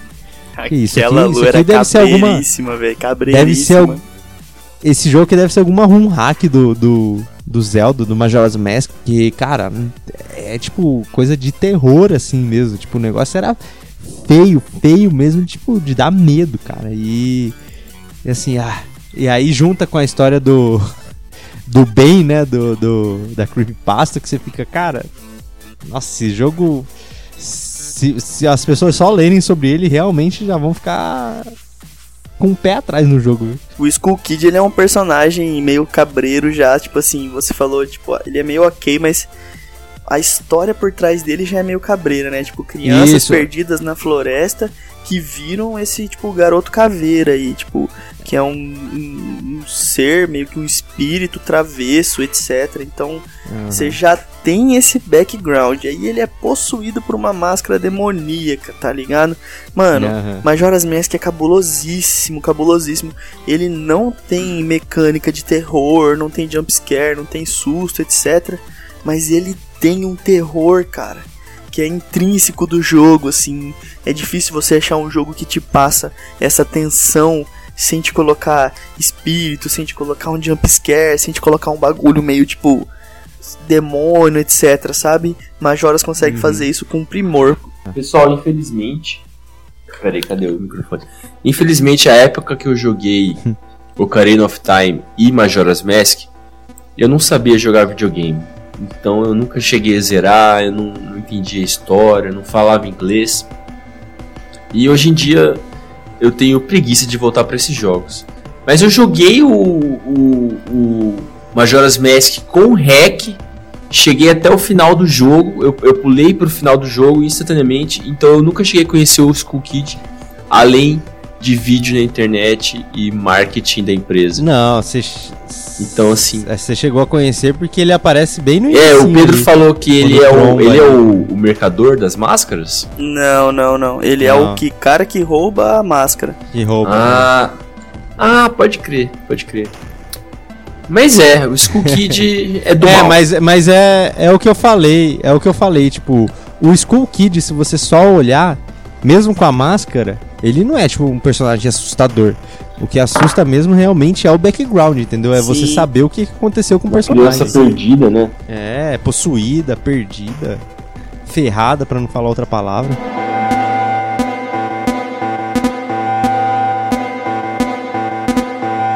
O próximo, o próximo personagem, o próximo vilão que é memorável, não é um vilão do, do jogo inteiro, mas com certeza é o vilão mais memorável.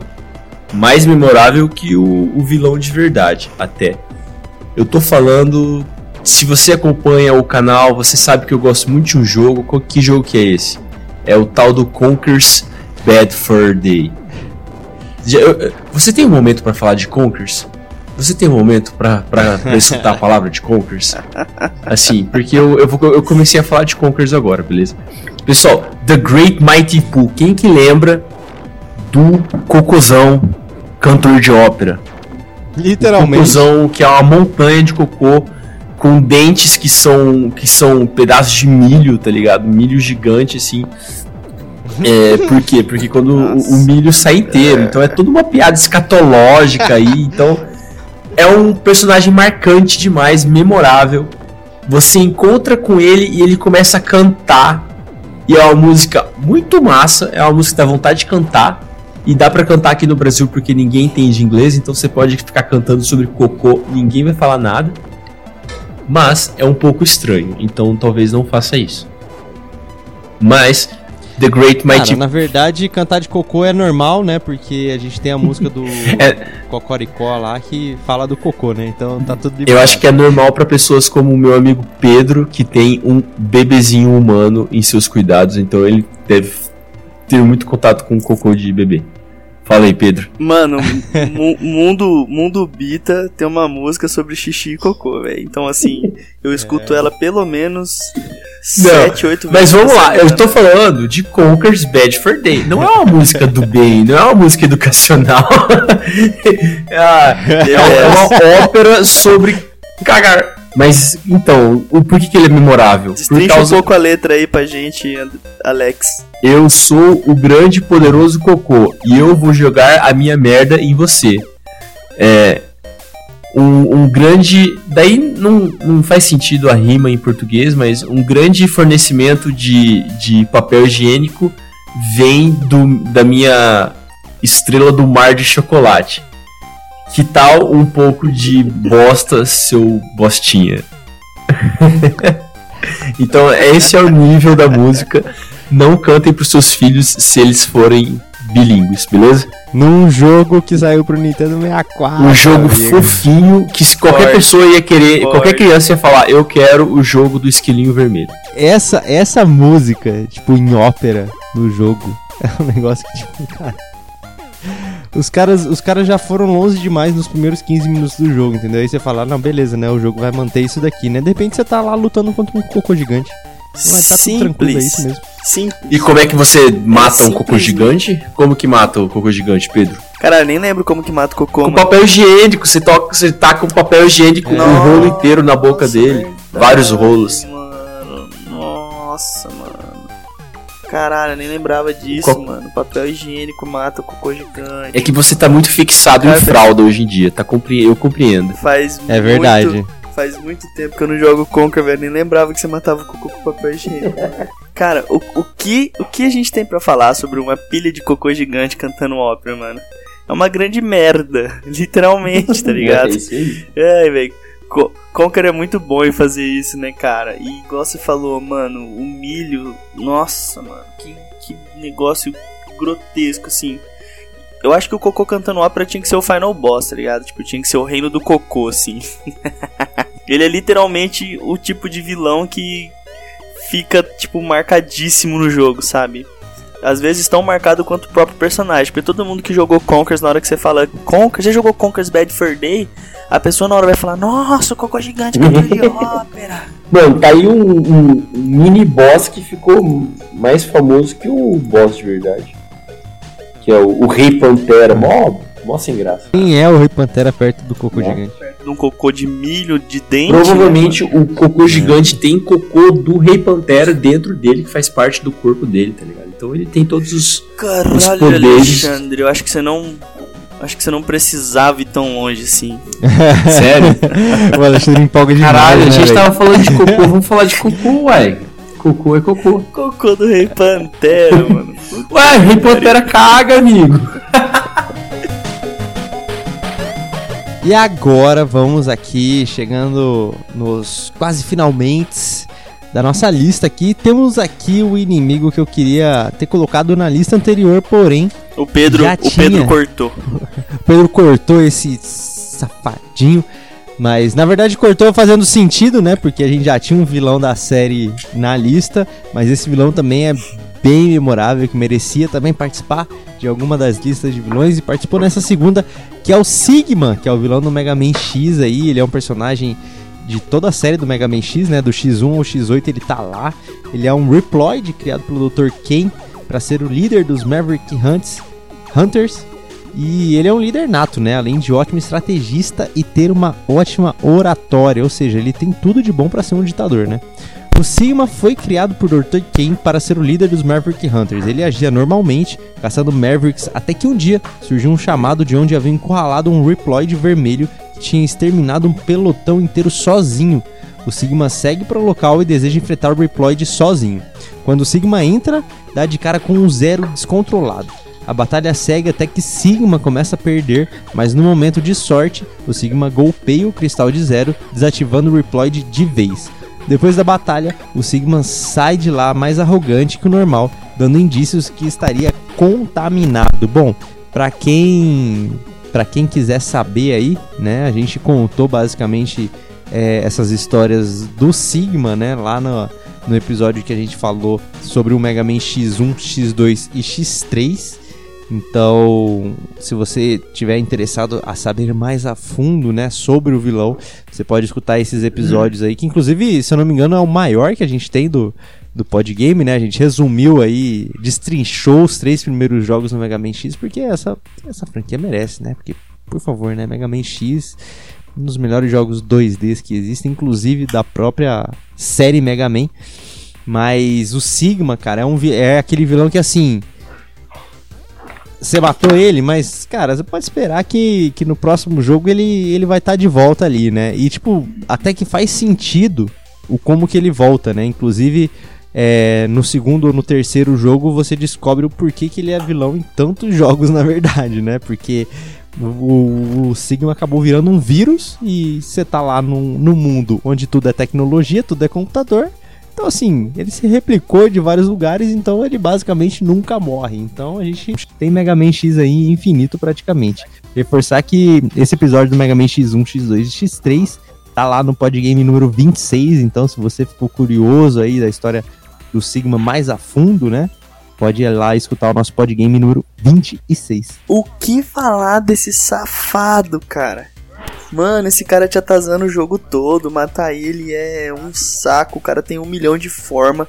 Você mata o cachorro dele, você mata ele, você mata a hum. cabeça dele. O negócio explode, você tem que fugir. Mano, pra, pra tu matar o Sigma, tu tem que estar tá muito preparado, irmão. Não é qualquer caboclo que mata o Sigma, não, velho. É um Bullet Storm sinistro e o bicho com um monte de vida. E você só tem a sua vidinha de Mega Man. Ou tente novamente mais tarde, irmão. O que, que é Bulletstorm que você já falou no outro jogo também? É tipo rajadas de tiros que pegam a tela inteira praticamente. Ah, Quando você tá jogando aquele joguinho plataforma que tem 20 bichinhos atirando direção diferente, sabe? Uhum. Alguns tiros que te seguem, outros tiros que só dividem em três, outro que vai reto a tela toda. Então isso é um Bulletstorm, quando você tem uma tempestade de tiros. Sabe jogo Sim, de navinha? eu tava pensando exatamente nisso. É jogo de navinha.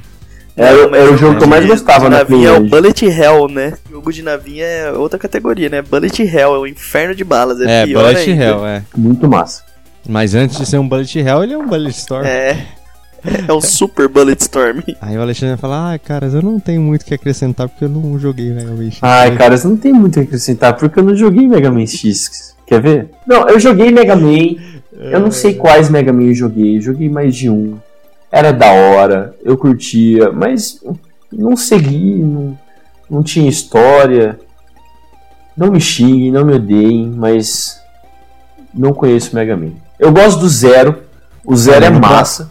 E o Zero tinha que ter o próprio jogo dele, Zero. Ele tem, mas então, ele tinha tem. que ter um 3D com, com mecânicas modernas. Inclusive eu queria até deixar claro aqui, né? Eu queria que o próximo processo de seleção do Podgame eu queria colocar lá no currículo que as pessoas têm que ter jogado Mega Man X. Tá? Eu, eu, joguei? Ou pelo menos zerado a maioria ah, dos Sonics.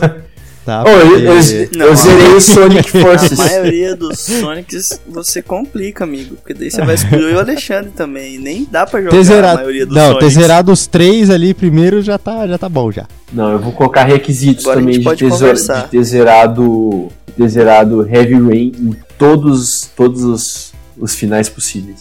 Você fez isso? Não. É, sim, pelo YouTube. É, é YouTube? Foi pelo YouTube. O meu, o meu pré-requisito é pelo menos ter terminado quatro Zeldas. Tá, pessoal, então esse foi o meu último episódio do Podgame Podcast, seu podcast semanal sobre jogos.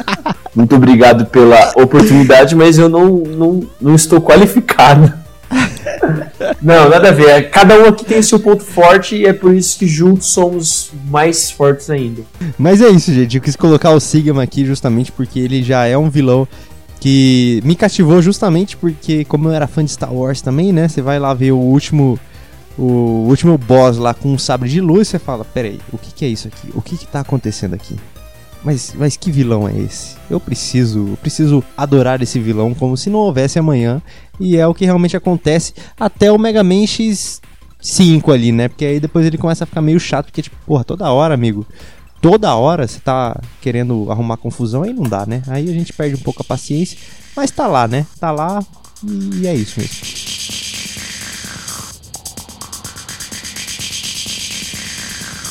E para finalizar a nossa lista de vilões, nós temos Mr. Reset do Animal Crossing.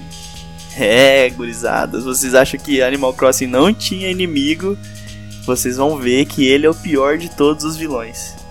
Mr. Reset é um personagem que aparece nos games da série para lembrar ao jogador da importância de salvar o seu jogo em diversos títulos da série Animal Crossing.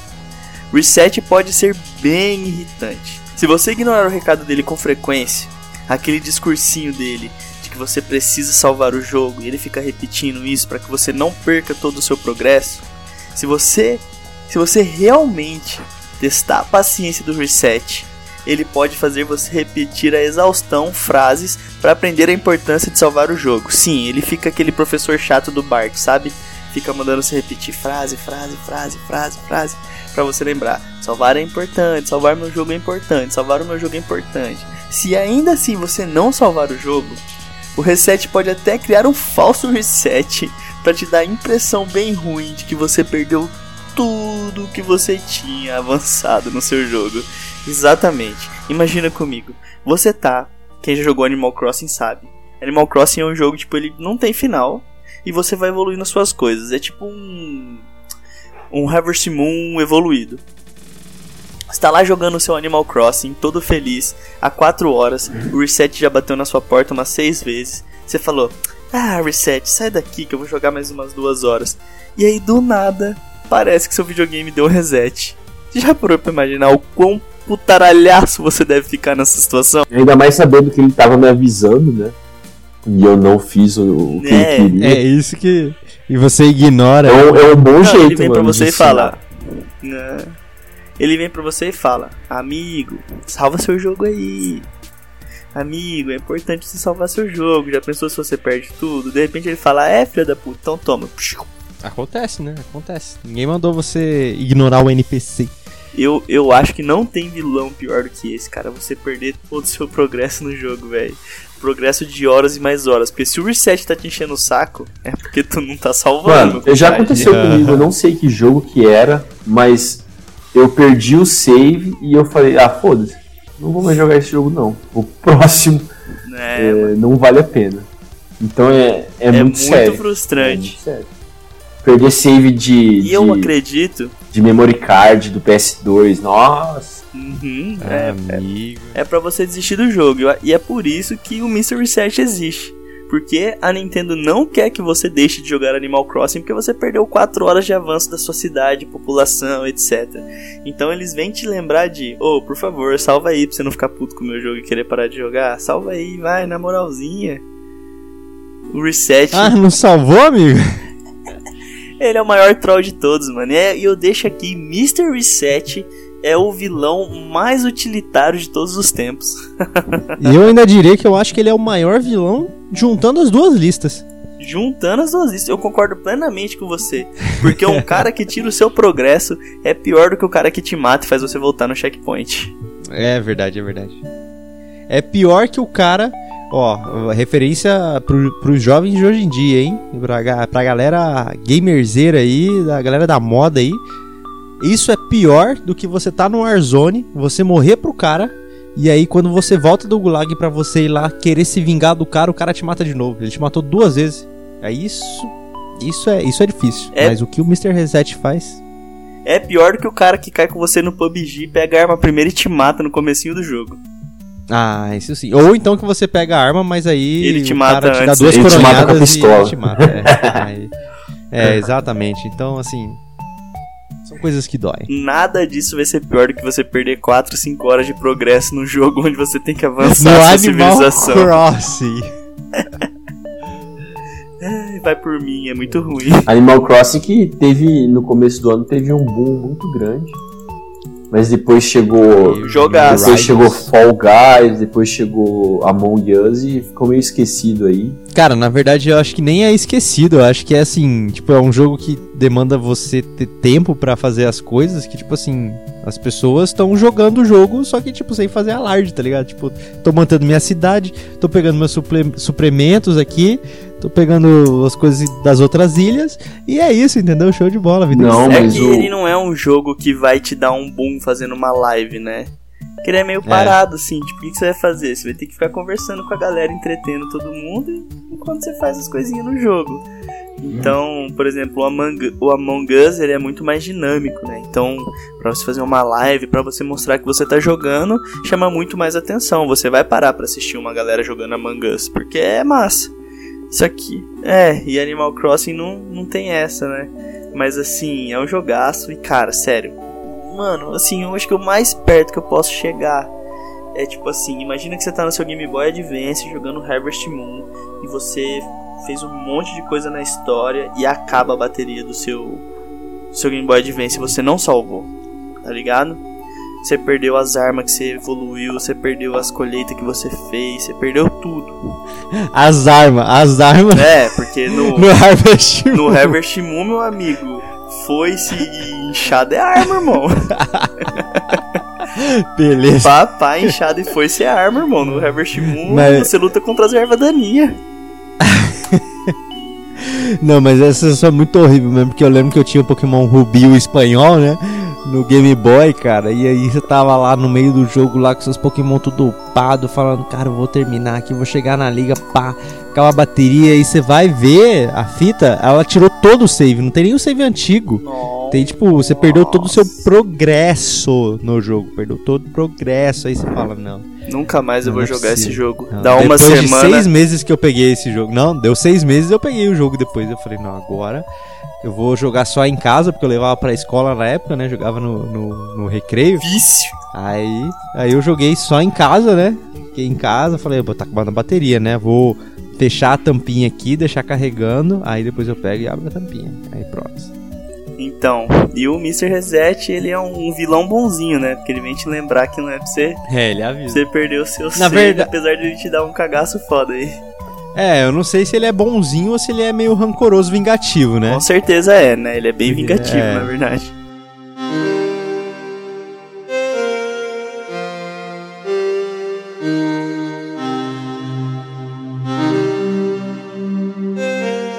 É isso aí, amigos e amigas. Esse foi a nossa segunda lista dos vilões mais memoráveis. ãh, dos vilões mais memoráveis, os vilões que, que, que te, te assombram até hoje. Tá? E se, se não comentamos algum vilão que você acha que devia ter sido comentado, fala pra nós, porque eu gostaria de fazer um terceiro, porque tudo que é bom vem em três, então a gente tinha que fazer mais um episódio sobre vilões memoráveis. Uma pena que a Valve não sabe contar até três. Nossa! É, Caraca, ouviu essa game? Lembrar aí pra ouviu galera. essa game? lembrar aí. Lembrar aí pra galera que se você for comentar, por favor, escute a primeira lista pra você ter certeza que aquele vilão top não tá lá e também não tá aqui. E aí vai ser um prazer a gente gravar um episódio falando dele e de outros vilões também, porque a gente tem no nossa história dos games aí diversos vilões que merecem ser mencionados, E né? E Pedro, se, se o pessoal quiser mandar mensagem, aonde que eles podem mandar? Nós estamos no nosso Instagram com arroba podgamepodcast. Você pode mandar mensagem pra gente lá, nós vamos responder e vamos comentar depois nos episódios adiante. E se você preferir escrever um e-mailzinho gostoso pra gente já com a sua listinha pronta, você pode fazer isso também no contato podgame@gmail.com, que nós conferimos o nosso e-mail também. Então manda pra gente aquele e-mailzão gostoso ou uma DM no Instagram que a gente vai responder.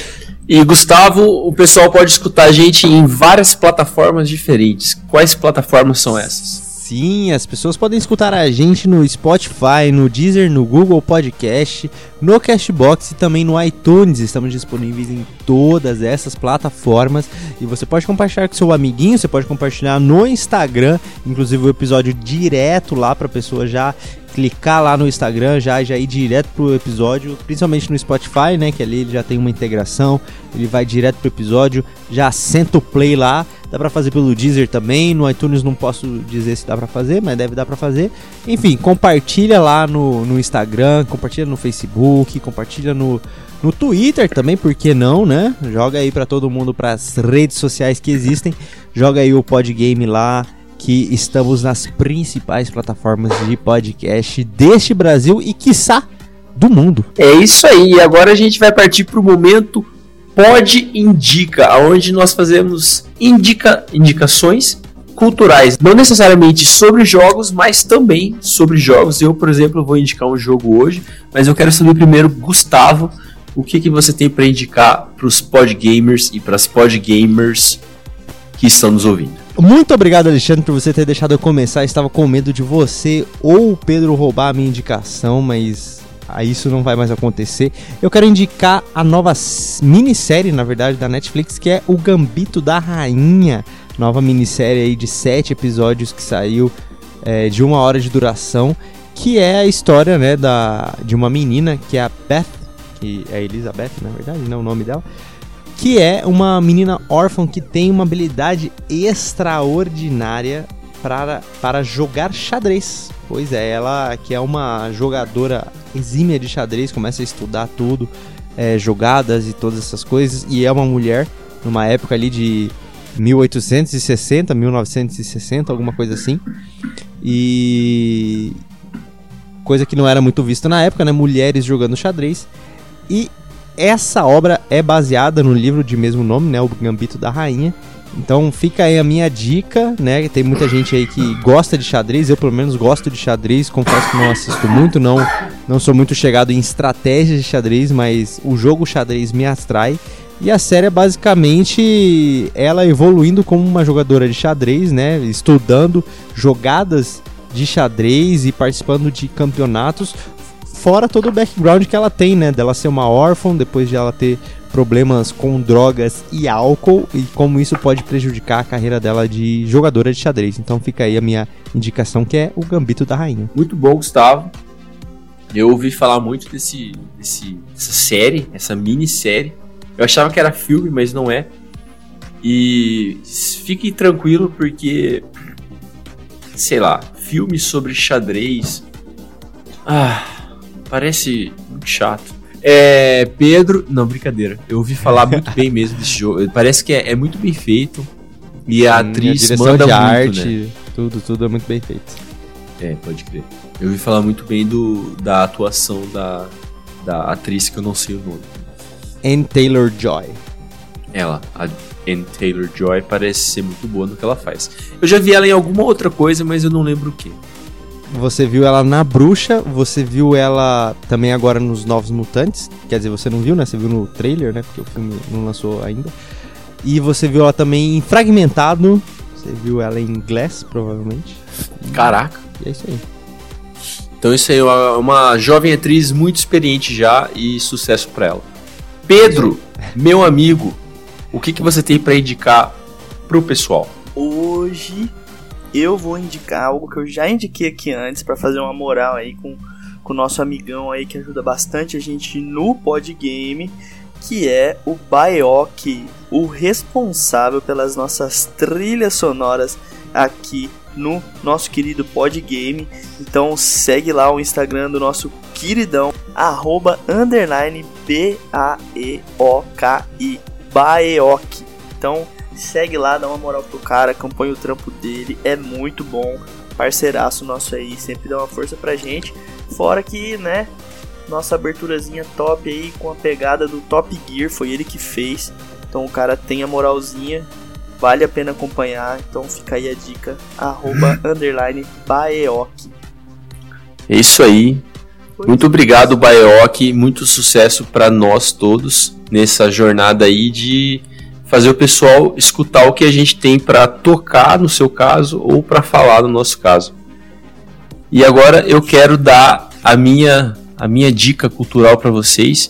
Desde que eu trouxe o meu, meu, meu PS4 de volta das cinzas como a Fênix, graças ao pessoal lá da Retro Games do Shopping Campo Grande, aqui em Campo Grande, eu tenho jogado muito videogame de novo. E eu quero compartilhar com vocês um jogo que pouquíssimas, pou- poucas pessoas jogaram, mesmo que tenha saído na PS Plus, poucas pessoas jogaram. E é um jogo que surpreende muito, que é Mad Max. Mad Max pro PS4. Não sei em que outras plataformas saiu. Mas Mad Max é muito bom, pessoal. Jogo de, de filme geralmente é, é, é um jogo ruim, é um jogo que uh, eles lançam para ganhar um dinheiro, pelo menos era lá naquela época, do GoldenEye, por exemplo. Não o GoldenEye, mas outros jogos que saíam naquela época. Só que Mad Max é um jogo muito bom, muito, muito sólido e muito grande. O mapa é muito grande e tem muita, muita coisa para fazer. Se você gosta de Mad Max, se você gosta desse pós-apocalipse, e se você gosta de areia, diferente do do Anakin em Star Wars. se você gosta de areia, então, por favor, jogue Mad Max. Deve estar bem barato hoje em dia, porque é um jogo velho, mas é um jogo massa. Indicação Podgamer. É isso aí. Então, esse foi o nosso episódio de hoje, pessoal. A gente falou sobre os vilões mais memoráveis, parte 2. Já fizemos a parte 1, essa foi a parte 2. Quiçá teremos a parte 3, não sei, eu tô jogando na roda. Então, Pedro, Gustavo, querem falar mais alguma coisa? Eu só queria agradecer você, Alexandre, por ser este host maravilhoso no episódio de hoje. Queria agradecer também ao Pedrão por mais um episódio aqui, o nosso 45 episódio de Podgame, o nosso 46 sexto, sétimo, oitavo episódio de Podgame, programa geral aqui. Então queria agradecer vocês dois por mais um episódio maravilhoso na presença de vocês e é claro a todas essas pessoas maravilhosas que estão ouvindo o Podgame não só de hoje, mas de todos os outros episódios que estão por vir, porque eles sabem o que é bom de verdade, né? Então muito obrigado a todo mundo e é isso aí, pessoal. Pedro? Muitíssimo obrigado por mais um dia na presença de vocês, nossos queridos ouvintes. Nós vamos ficando por aqui e aquele abraço efusivo. Então é isso, pessoal.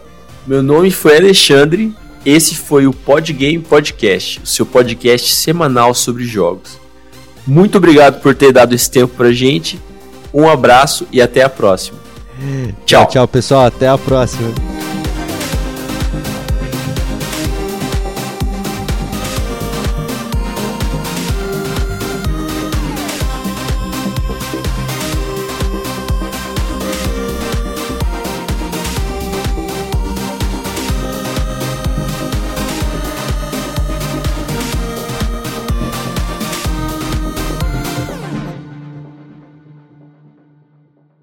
Gustavo, eu vou pedir para você na edição colocar uma sirene aqui, tá?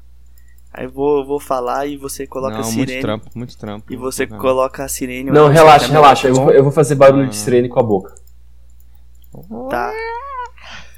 Nossa, deixa sem sirene. Não, mesmo. eu vou fazer. Quer que eu faça agora? Vai. Isso daí tá mais pra... Ótimo, ótima sirene. Aqui nós Vai começar Racionais a tocar aqui, peraí. Vai começar a tocar Racionais aqui agora. Ai, seu nome foi Alexandre? Alexandre?